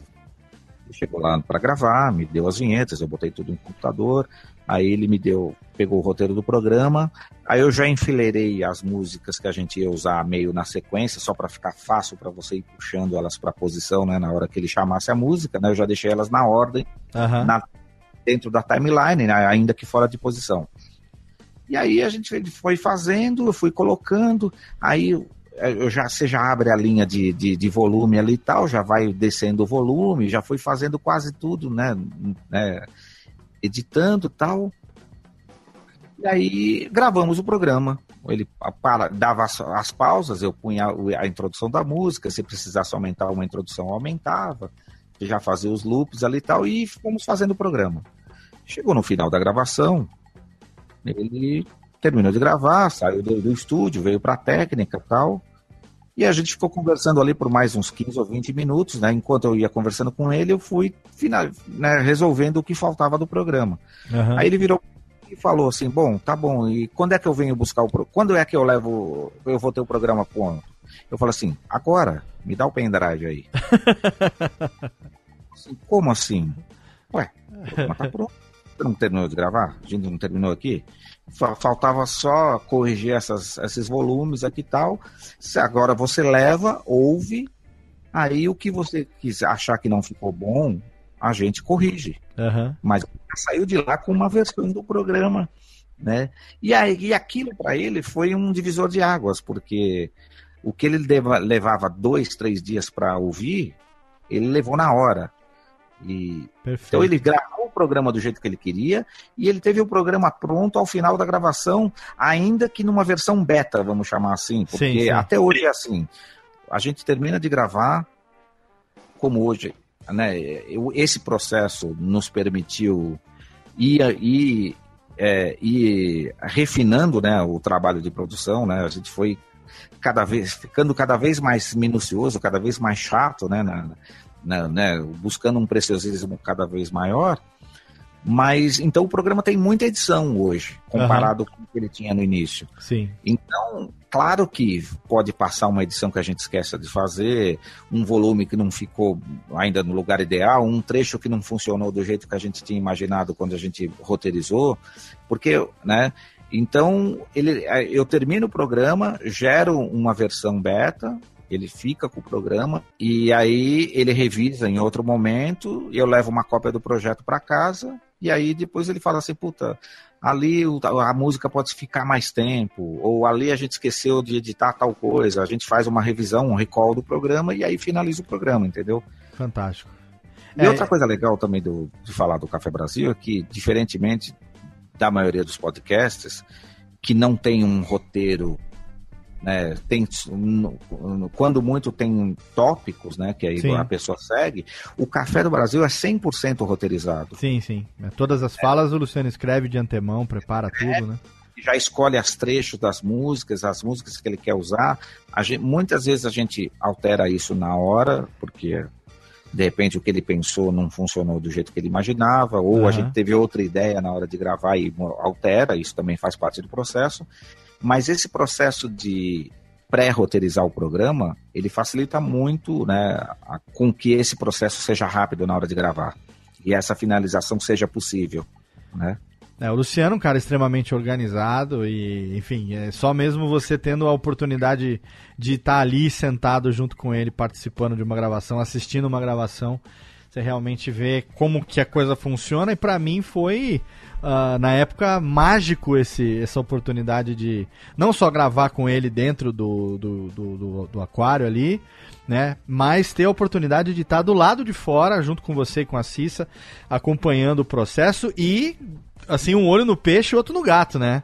De olho no que você estava fazendo ali na operação do Vegas e tal. É, foi com você que eu aprimorei o uso dos atalhos de teclado.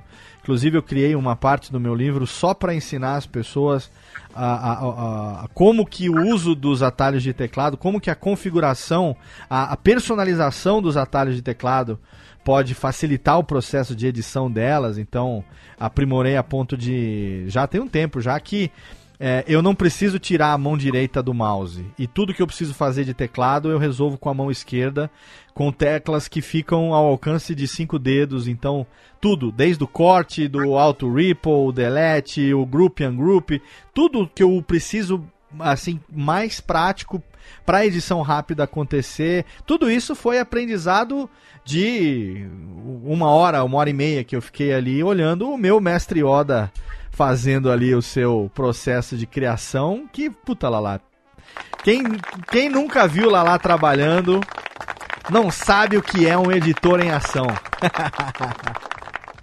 eu acho que cada um tem aí eu tá legal usar e achar o seu jeito de trabalhar. Cada um tem o seu, né? Eu achei um que para mim funciona, né? E, e é legal isso. Esse lance de poder usar as duas mãos é fundamental, eu acho né?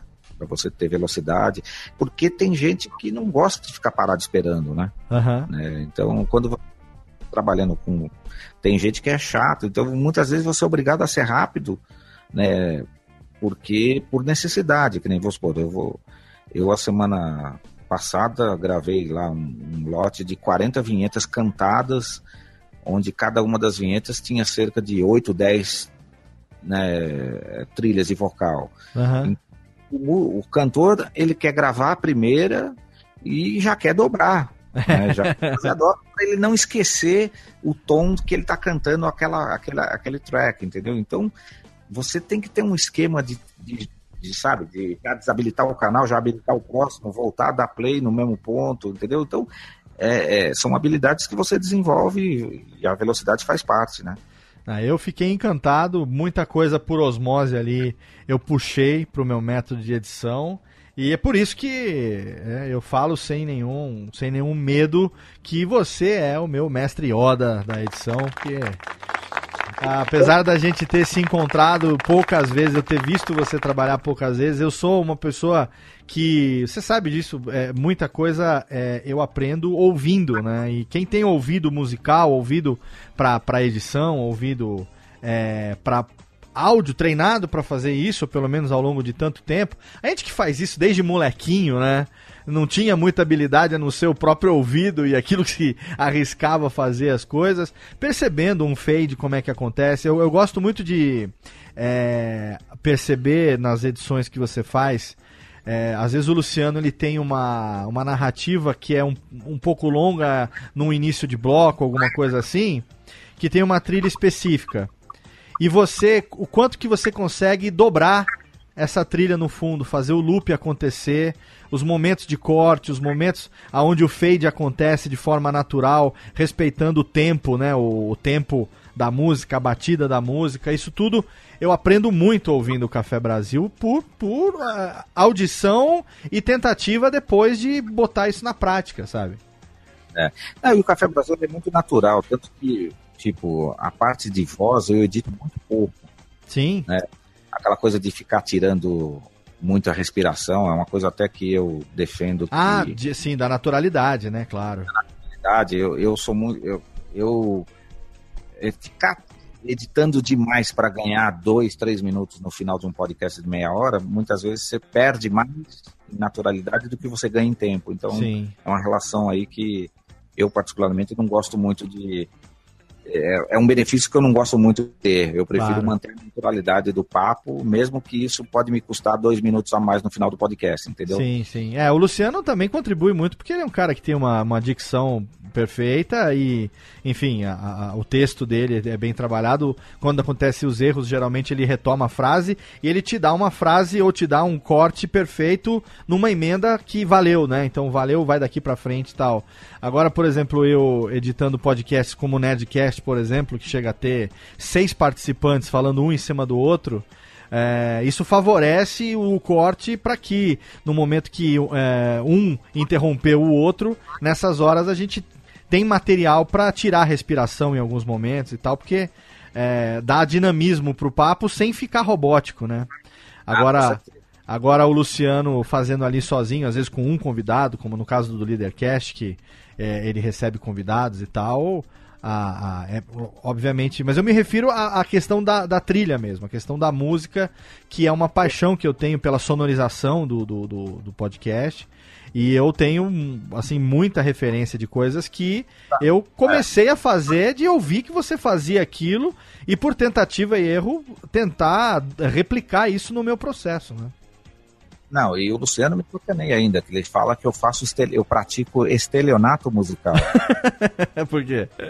Ah, porque eu vou lá e eu corto, eu mudo o solo, eu faço em outro lugar, eu inverto a letra. É, mas é isso que é legal. Isso é que é legal. Programas como aquele do Bohemian Rhapsody, por exemplo, que é, é, ele é ponto fora da curva totalmente. Esse agora também do do Hotel Califórnia, né? Então, programas que são totalmente fora da curva. Teve também o do Led, Led Zeppelin, não teve do Starway to Heaven, né? É, que são programas que, assim, claro, ponto fora da curva, mas são um deleite para quem gosta de uma sonorização bem feita, né? Bohemian Rhapsody foi muito legal também. Bohemian né? Rhapsody, então, foi esse aí, é, é, foi o primeiro, o pioneiro desse, desse, desse, dessa série musical lá do Café Brasil, que eu costumo dizer isso sem dúvida nenhuma. A minha empresa hoje edita alguns dos podcasts mais conhecidos do Brasil, mas eu sempre levanto a bandeira para dizer que o melhor podcast do Brasil, em termos de é, edição, em termos de, de qualidade técnica, é o Café Brasil, sem dúvida nenhuma. Isso é. É, é, é chover no molhado, lá, Moreira. Chover no molhado. Totalmente. Juntou ali esse, esse trio, né? É, não tinha como dar errado. E aí, tá vendo? Lá lá também fazendo podcast. Que na verdade, você concorda comigo lá que a única diferença entre o rádio e o podcast é o meio, né? Porque a linguagem praticamente a mesma. A gente meio que emula o rádio AM no podcast, a gente faz aquilo que não se encontra mais, que é aquela comunicação direta com o público. É rádio, só muda o, o, o meio de transmissão, né? Ou, ou será que é uma besteira? Não, na verdade, a gente faz programa, a gente faz programa. Né? O pod- podcast é a forma como a gente distribui. Sim, é o Na meio. verdade, Sim. não, é, não é, não é, a- a é errado a gente dizer que a gente faz o que a gente faz é um estilo. Não. Não, não é. De maneira diferente. Sim, sim. É, podcast, sempre digo, você faça podcast. Então, podcast, o, o programa em si não é podcast, né? Podca- o produto e, e o meio são coisas diferentes, né? O produto pode ser qualquer um. O meio, se for transmitido via podcasting, aí é podcast. né? Então, tanto é que isso aqui que a gente tá fazendo ao vivo, essa coisa do Radiofobia aqui, se tivesse num transmissor aqui de, de, de onda hertziana ao invés de estar sendo gravado para publicar no feed depois, seria rádio totalmente, né? Ou não? Claro, lógico. Né? Estamos aqui com o Lalara, que legal, Luquinha. Tá vendo? Você que tá aí absorvendo os conhecimentos, sei que tá. Pera que eu tirei aqui o seu volume também, que você ficava beijando o microfone. Pensando que a namorada fica assim dando uns I love you, microfone. Ah, namorada. Sei que você tem a namorada, não, as ficantes, né? Ficantes. quem dera. Eu sei que você tem pergunta pro Lala, então faça, meu filho. É, eu queria saber mais como é que foi a sua inspiração pra, pra trabalhar com isso, porque quando eu comecei esse meu pequeno hobby, eu tava dividido entre seguir o negócio de programação ou isso. Eu falei, nossa, eu queria muito poder fazer isso, eu acho muito show. E aí eu fui atrás e eu fiquei pensando qual era a sua inspiração pra começar. A minha inspiração, ah, meu, eu acho que foi a música. Né? Na verdade, tudo começou com a música. A música me atraiu pro rádio, o rádio me levou para dentro do estúdio, e aí já era, né? A hora que. A hora que eu. E eu peguei, eu tive a sorte de pegar o rádio num momento muito mágico, né? Que foi os anos Sim, 80. Sim, sim, sim. Pô, a, a- a programação musical era aquilo que estava rolando, era o que a gente gostava de ouvir, né? O rádio era, ele era, ele era uma unanimidade, assim, né? E era, ao mesmo tempo que era novidade, é, em termos de programação, de forma de comunicação, musicalmente ele era muito bom, era um momento muito bom, né? Então ele era atrativo de várias maneiras, né? Trabalhar em rádio ela dava status. É, e você pegou o nascimento do FM, né, Lala? É, é. Sim. Lá tô meu velho de novo, né? Não, mas não, porra, eu, eu, eu acho que isso não é carimbo de velhice, isso é um puta de um bad pra vida, sabe? É um.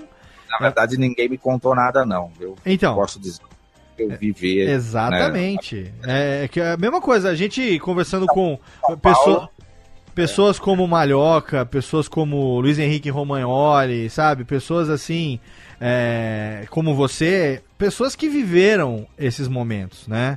Então não é, ah, eu lembro que fulano me contou uma história. Não, não, eu tava lá, como diria o repórter Esso, né? O testemunha ocular da história. Exatamente, é isso aí. Viu a coisa? Não, não só foi testemunha ocular, como também fez a história acontecer. Isso que é mais foda. É isso aí. Entendeu? Uma coisa é você ver o carro passando, né? Uma coisa é você ver o carro do Kennedy passando. Outra coisa é o cara que deu o tiro, o cara que filmou e o cara que foi lá limpar os miolos do carro depois. Ah, Tem gente que viu, tem gente que fez alguma coisa na prática ali. O cara que dirigiu, entendeu?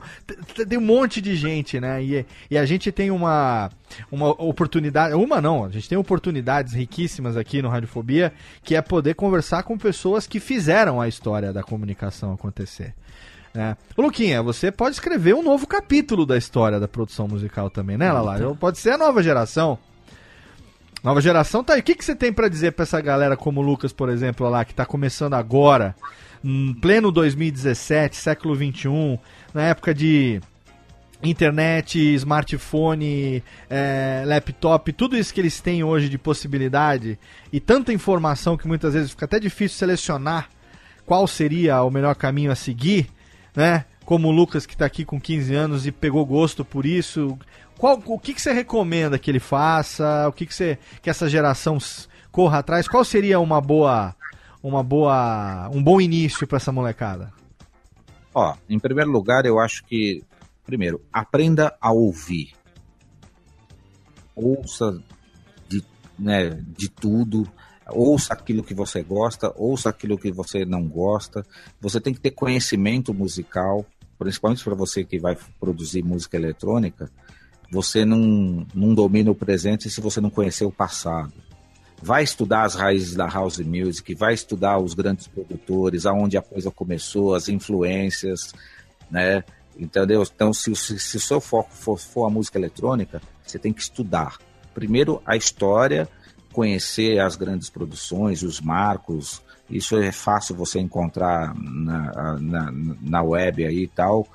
Né? Então, e aí você, dentro do seu gosto, você vai fatalmente vai já deve ter os seus produtores preferidos. Estude os caras, vê o que os caras gostam, vê que, o que, que os caras usam para produzir, para conseguir os, os, timbres. E outra coisa é se preparar é, tecnicamente. Se você não investir tecnicamente, né, fazer um curso de, de, de áudio e acústica, entender como manipular o som para você. Você só vai tirar um bom timbre se você só dominar o equipamento, se você conhecer os conceitos, entendeu? Saber o conceito desde um compressor, um equalizador, até dominar os plugins que existem no mercado, que são muitos, mas toda a essência dos plugins começou lá atrás no analógico. Então tudo, o som, na verdade, ele é digital no momento que você é, né, põe ele dentro de uma máquina, de um computador, de um sampler, seja lá o que for. Mas a essência do áudio, ele é analógico. O microfone é uma membrana, ele é um barômetro, ele mede pressão, entendeu? Então você não pode, você tem que estudar, velho, porque aí você vai conseguir tirar um som, você vai conseguir achar a, a vertente que você vai querer seguir, seja ela na música, seja ela no rádio. Se você gosta de rádio, vai fazer rádio, tem que ouvir rádio, velho. Tem que ouvir, entender como as coisas funcionam, tem que saber diferenciar os segmentos. Não adianta você produzir um comercial e não saber diferenciar uma rádio adulta como Antena 1 de uma rádio popular como a Nativa, entendeu? Não dá para fazer o mesmo produto para as duas rádios, entendeu? Você tem que ter, saber produzir de forma diferente para cada um dos segmentos. Isso vale para o rádio, isso vale para a música, isso vale para o podcast, isso vale para qualquer coisa que você vai produzir. É isso aí. Aí, Luquinha. É. Absorvendo conhecimento aqui. Agora é só arregaçar a manga e mandar brasa, moleque. Exatamente. É? Olha aí, que fenomenal. Valeu, é valeu. Arregaçar a manga e mandar a brasa. Tiago Fujiwara, meu amigo, você que tá aí na Detroit. Cadê a sua pergunta para nosso querido Lala Moreira, que a gente se aproxima do fechamento desse programa fenomenal? Lala, nesses mais de 30 anos de carreira, você teve muitas experiências, né? Teve muito, participou de muitos cases de sucesso. Qual a parte que você deitou na cama e falou: caramba, não acredito que eu cheguei nisso daqui, que eu conheci tal lugar, que eu conheci tal pessoa? Teve algum ponto que você realizou que o que você estava fazendo era grande mesmo? Ah, eu acho que eu não posso tirar. É, deixa, tipo, ignorar, tipo, a minha passagem pela Jovem Pan como um todo, eu acho que ela é um marco pelo momento em que eu peguei na rádio, assim, dos anos 90, a implantação da rede, né, o tipo de produção que a gente fazia, as vinhetas, o humor, isso é, é um marco como geral, né? É, eu tenho uma passagem muito importante também na Transamérica, onde eu tive contato com produção de musical, foi lá que eu tive contato com o estúdio Transamérica, que é um estúdio de produção nos anos 80 foi gravou as grandes bandas tal. Então eu aprendi produção musical frequentando Transamérica. É, eu não vou eu não tenho é, é, assim marcos pessoais eu acho que eu tenho marcos de trabalho assim que que são marcantes para mim. Eu, eu destacaria esses dois momentos como principal. E a, a, a radicidade pela história, né? E pela, ah, claro. por ter aberto as portas, assim, para os grandes. Né, eu tive contato com os principais comunicadores do início do FM, né? Sim, a Rádio Cidade que é... tá aí, muita gente passou pela cidade. Temos aqui Lala Moreira, senhoras e senhores, no Radiofobia, contando a sua história Finalmente a gente conseguiu conversar com ele aqui. Vamos chamar aqui então meus amigos. O, o Técnica faz aquele com fadezinho, né, para não ficar feio. E chama aqui o Woody Buzz.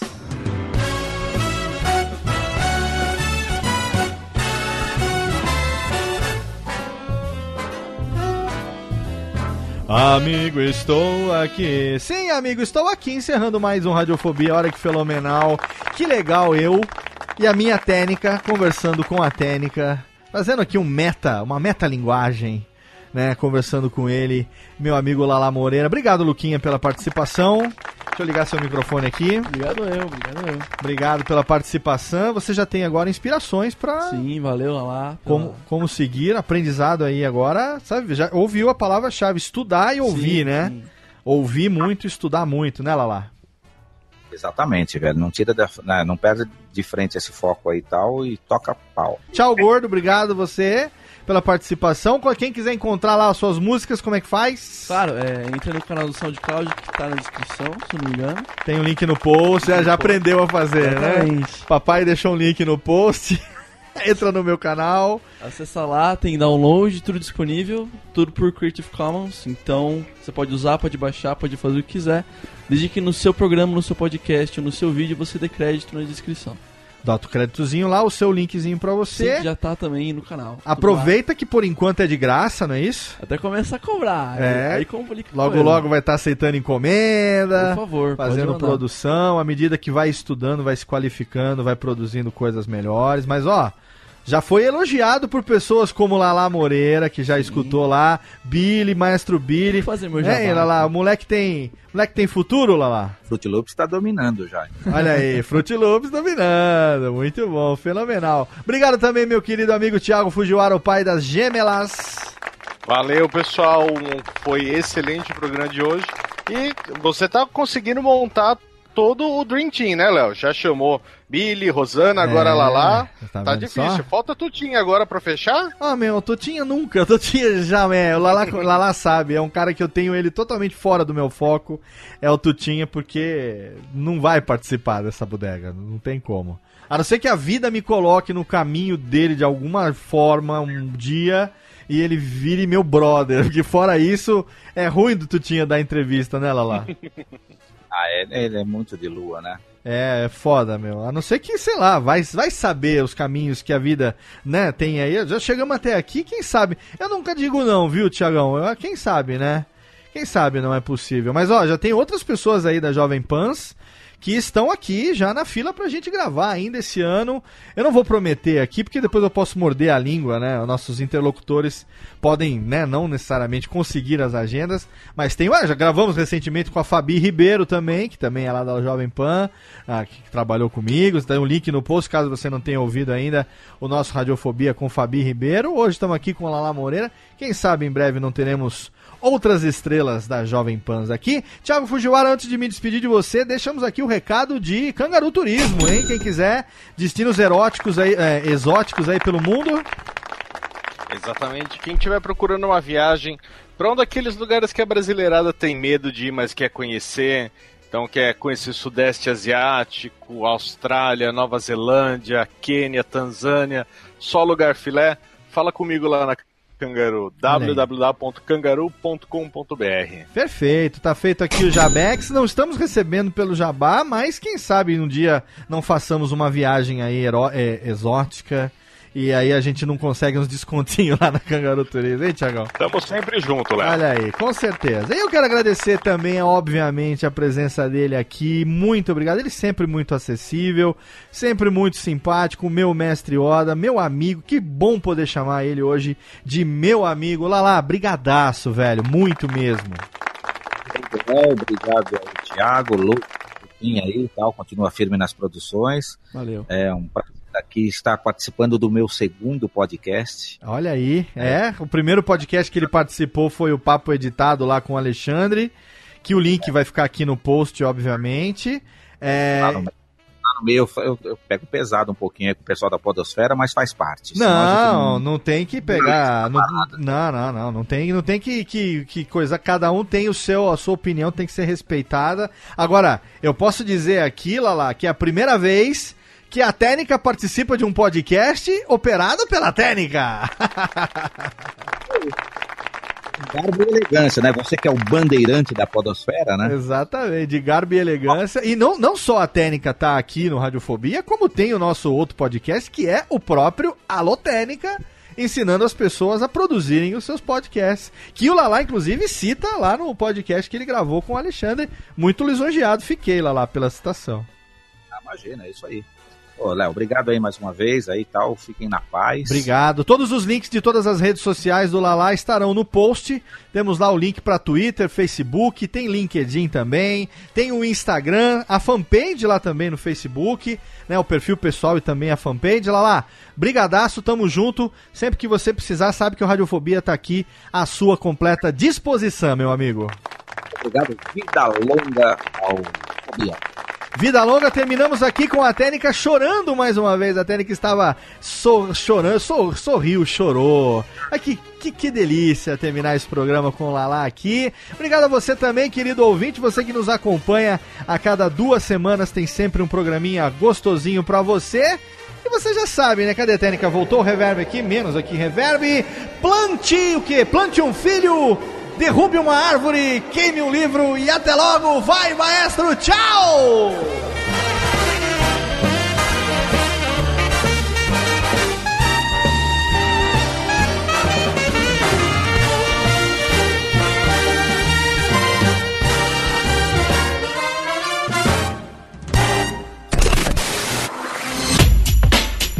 Rádio Fobia. Este podcast foi produzido por Radiofobia, podcast e multimídia. Oi, eu sou o Antônio Viviani e quero convidar você a ouvir o nosso podcast Voz Off. Desde julho de 2017, eu e meu amigo Nicola Lauleta temos o prazer de conversar com as grandes vozes do rádio, da TV e da publicidade do Brasil e trazer suas histórias até você. Se você, como nós, é apaixonado por locução, acesse vozoff.com.br e acompanhe nossos episódios aqui na Radiofobia Podcast Network.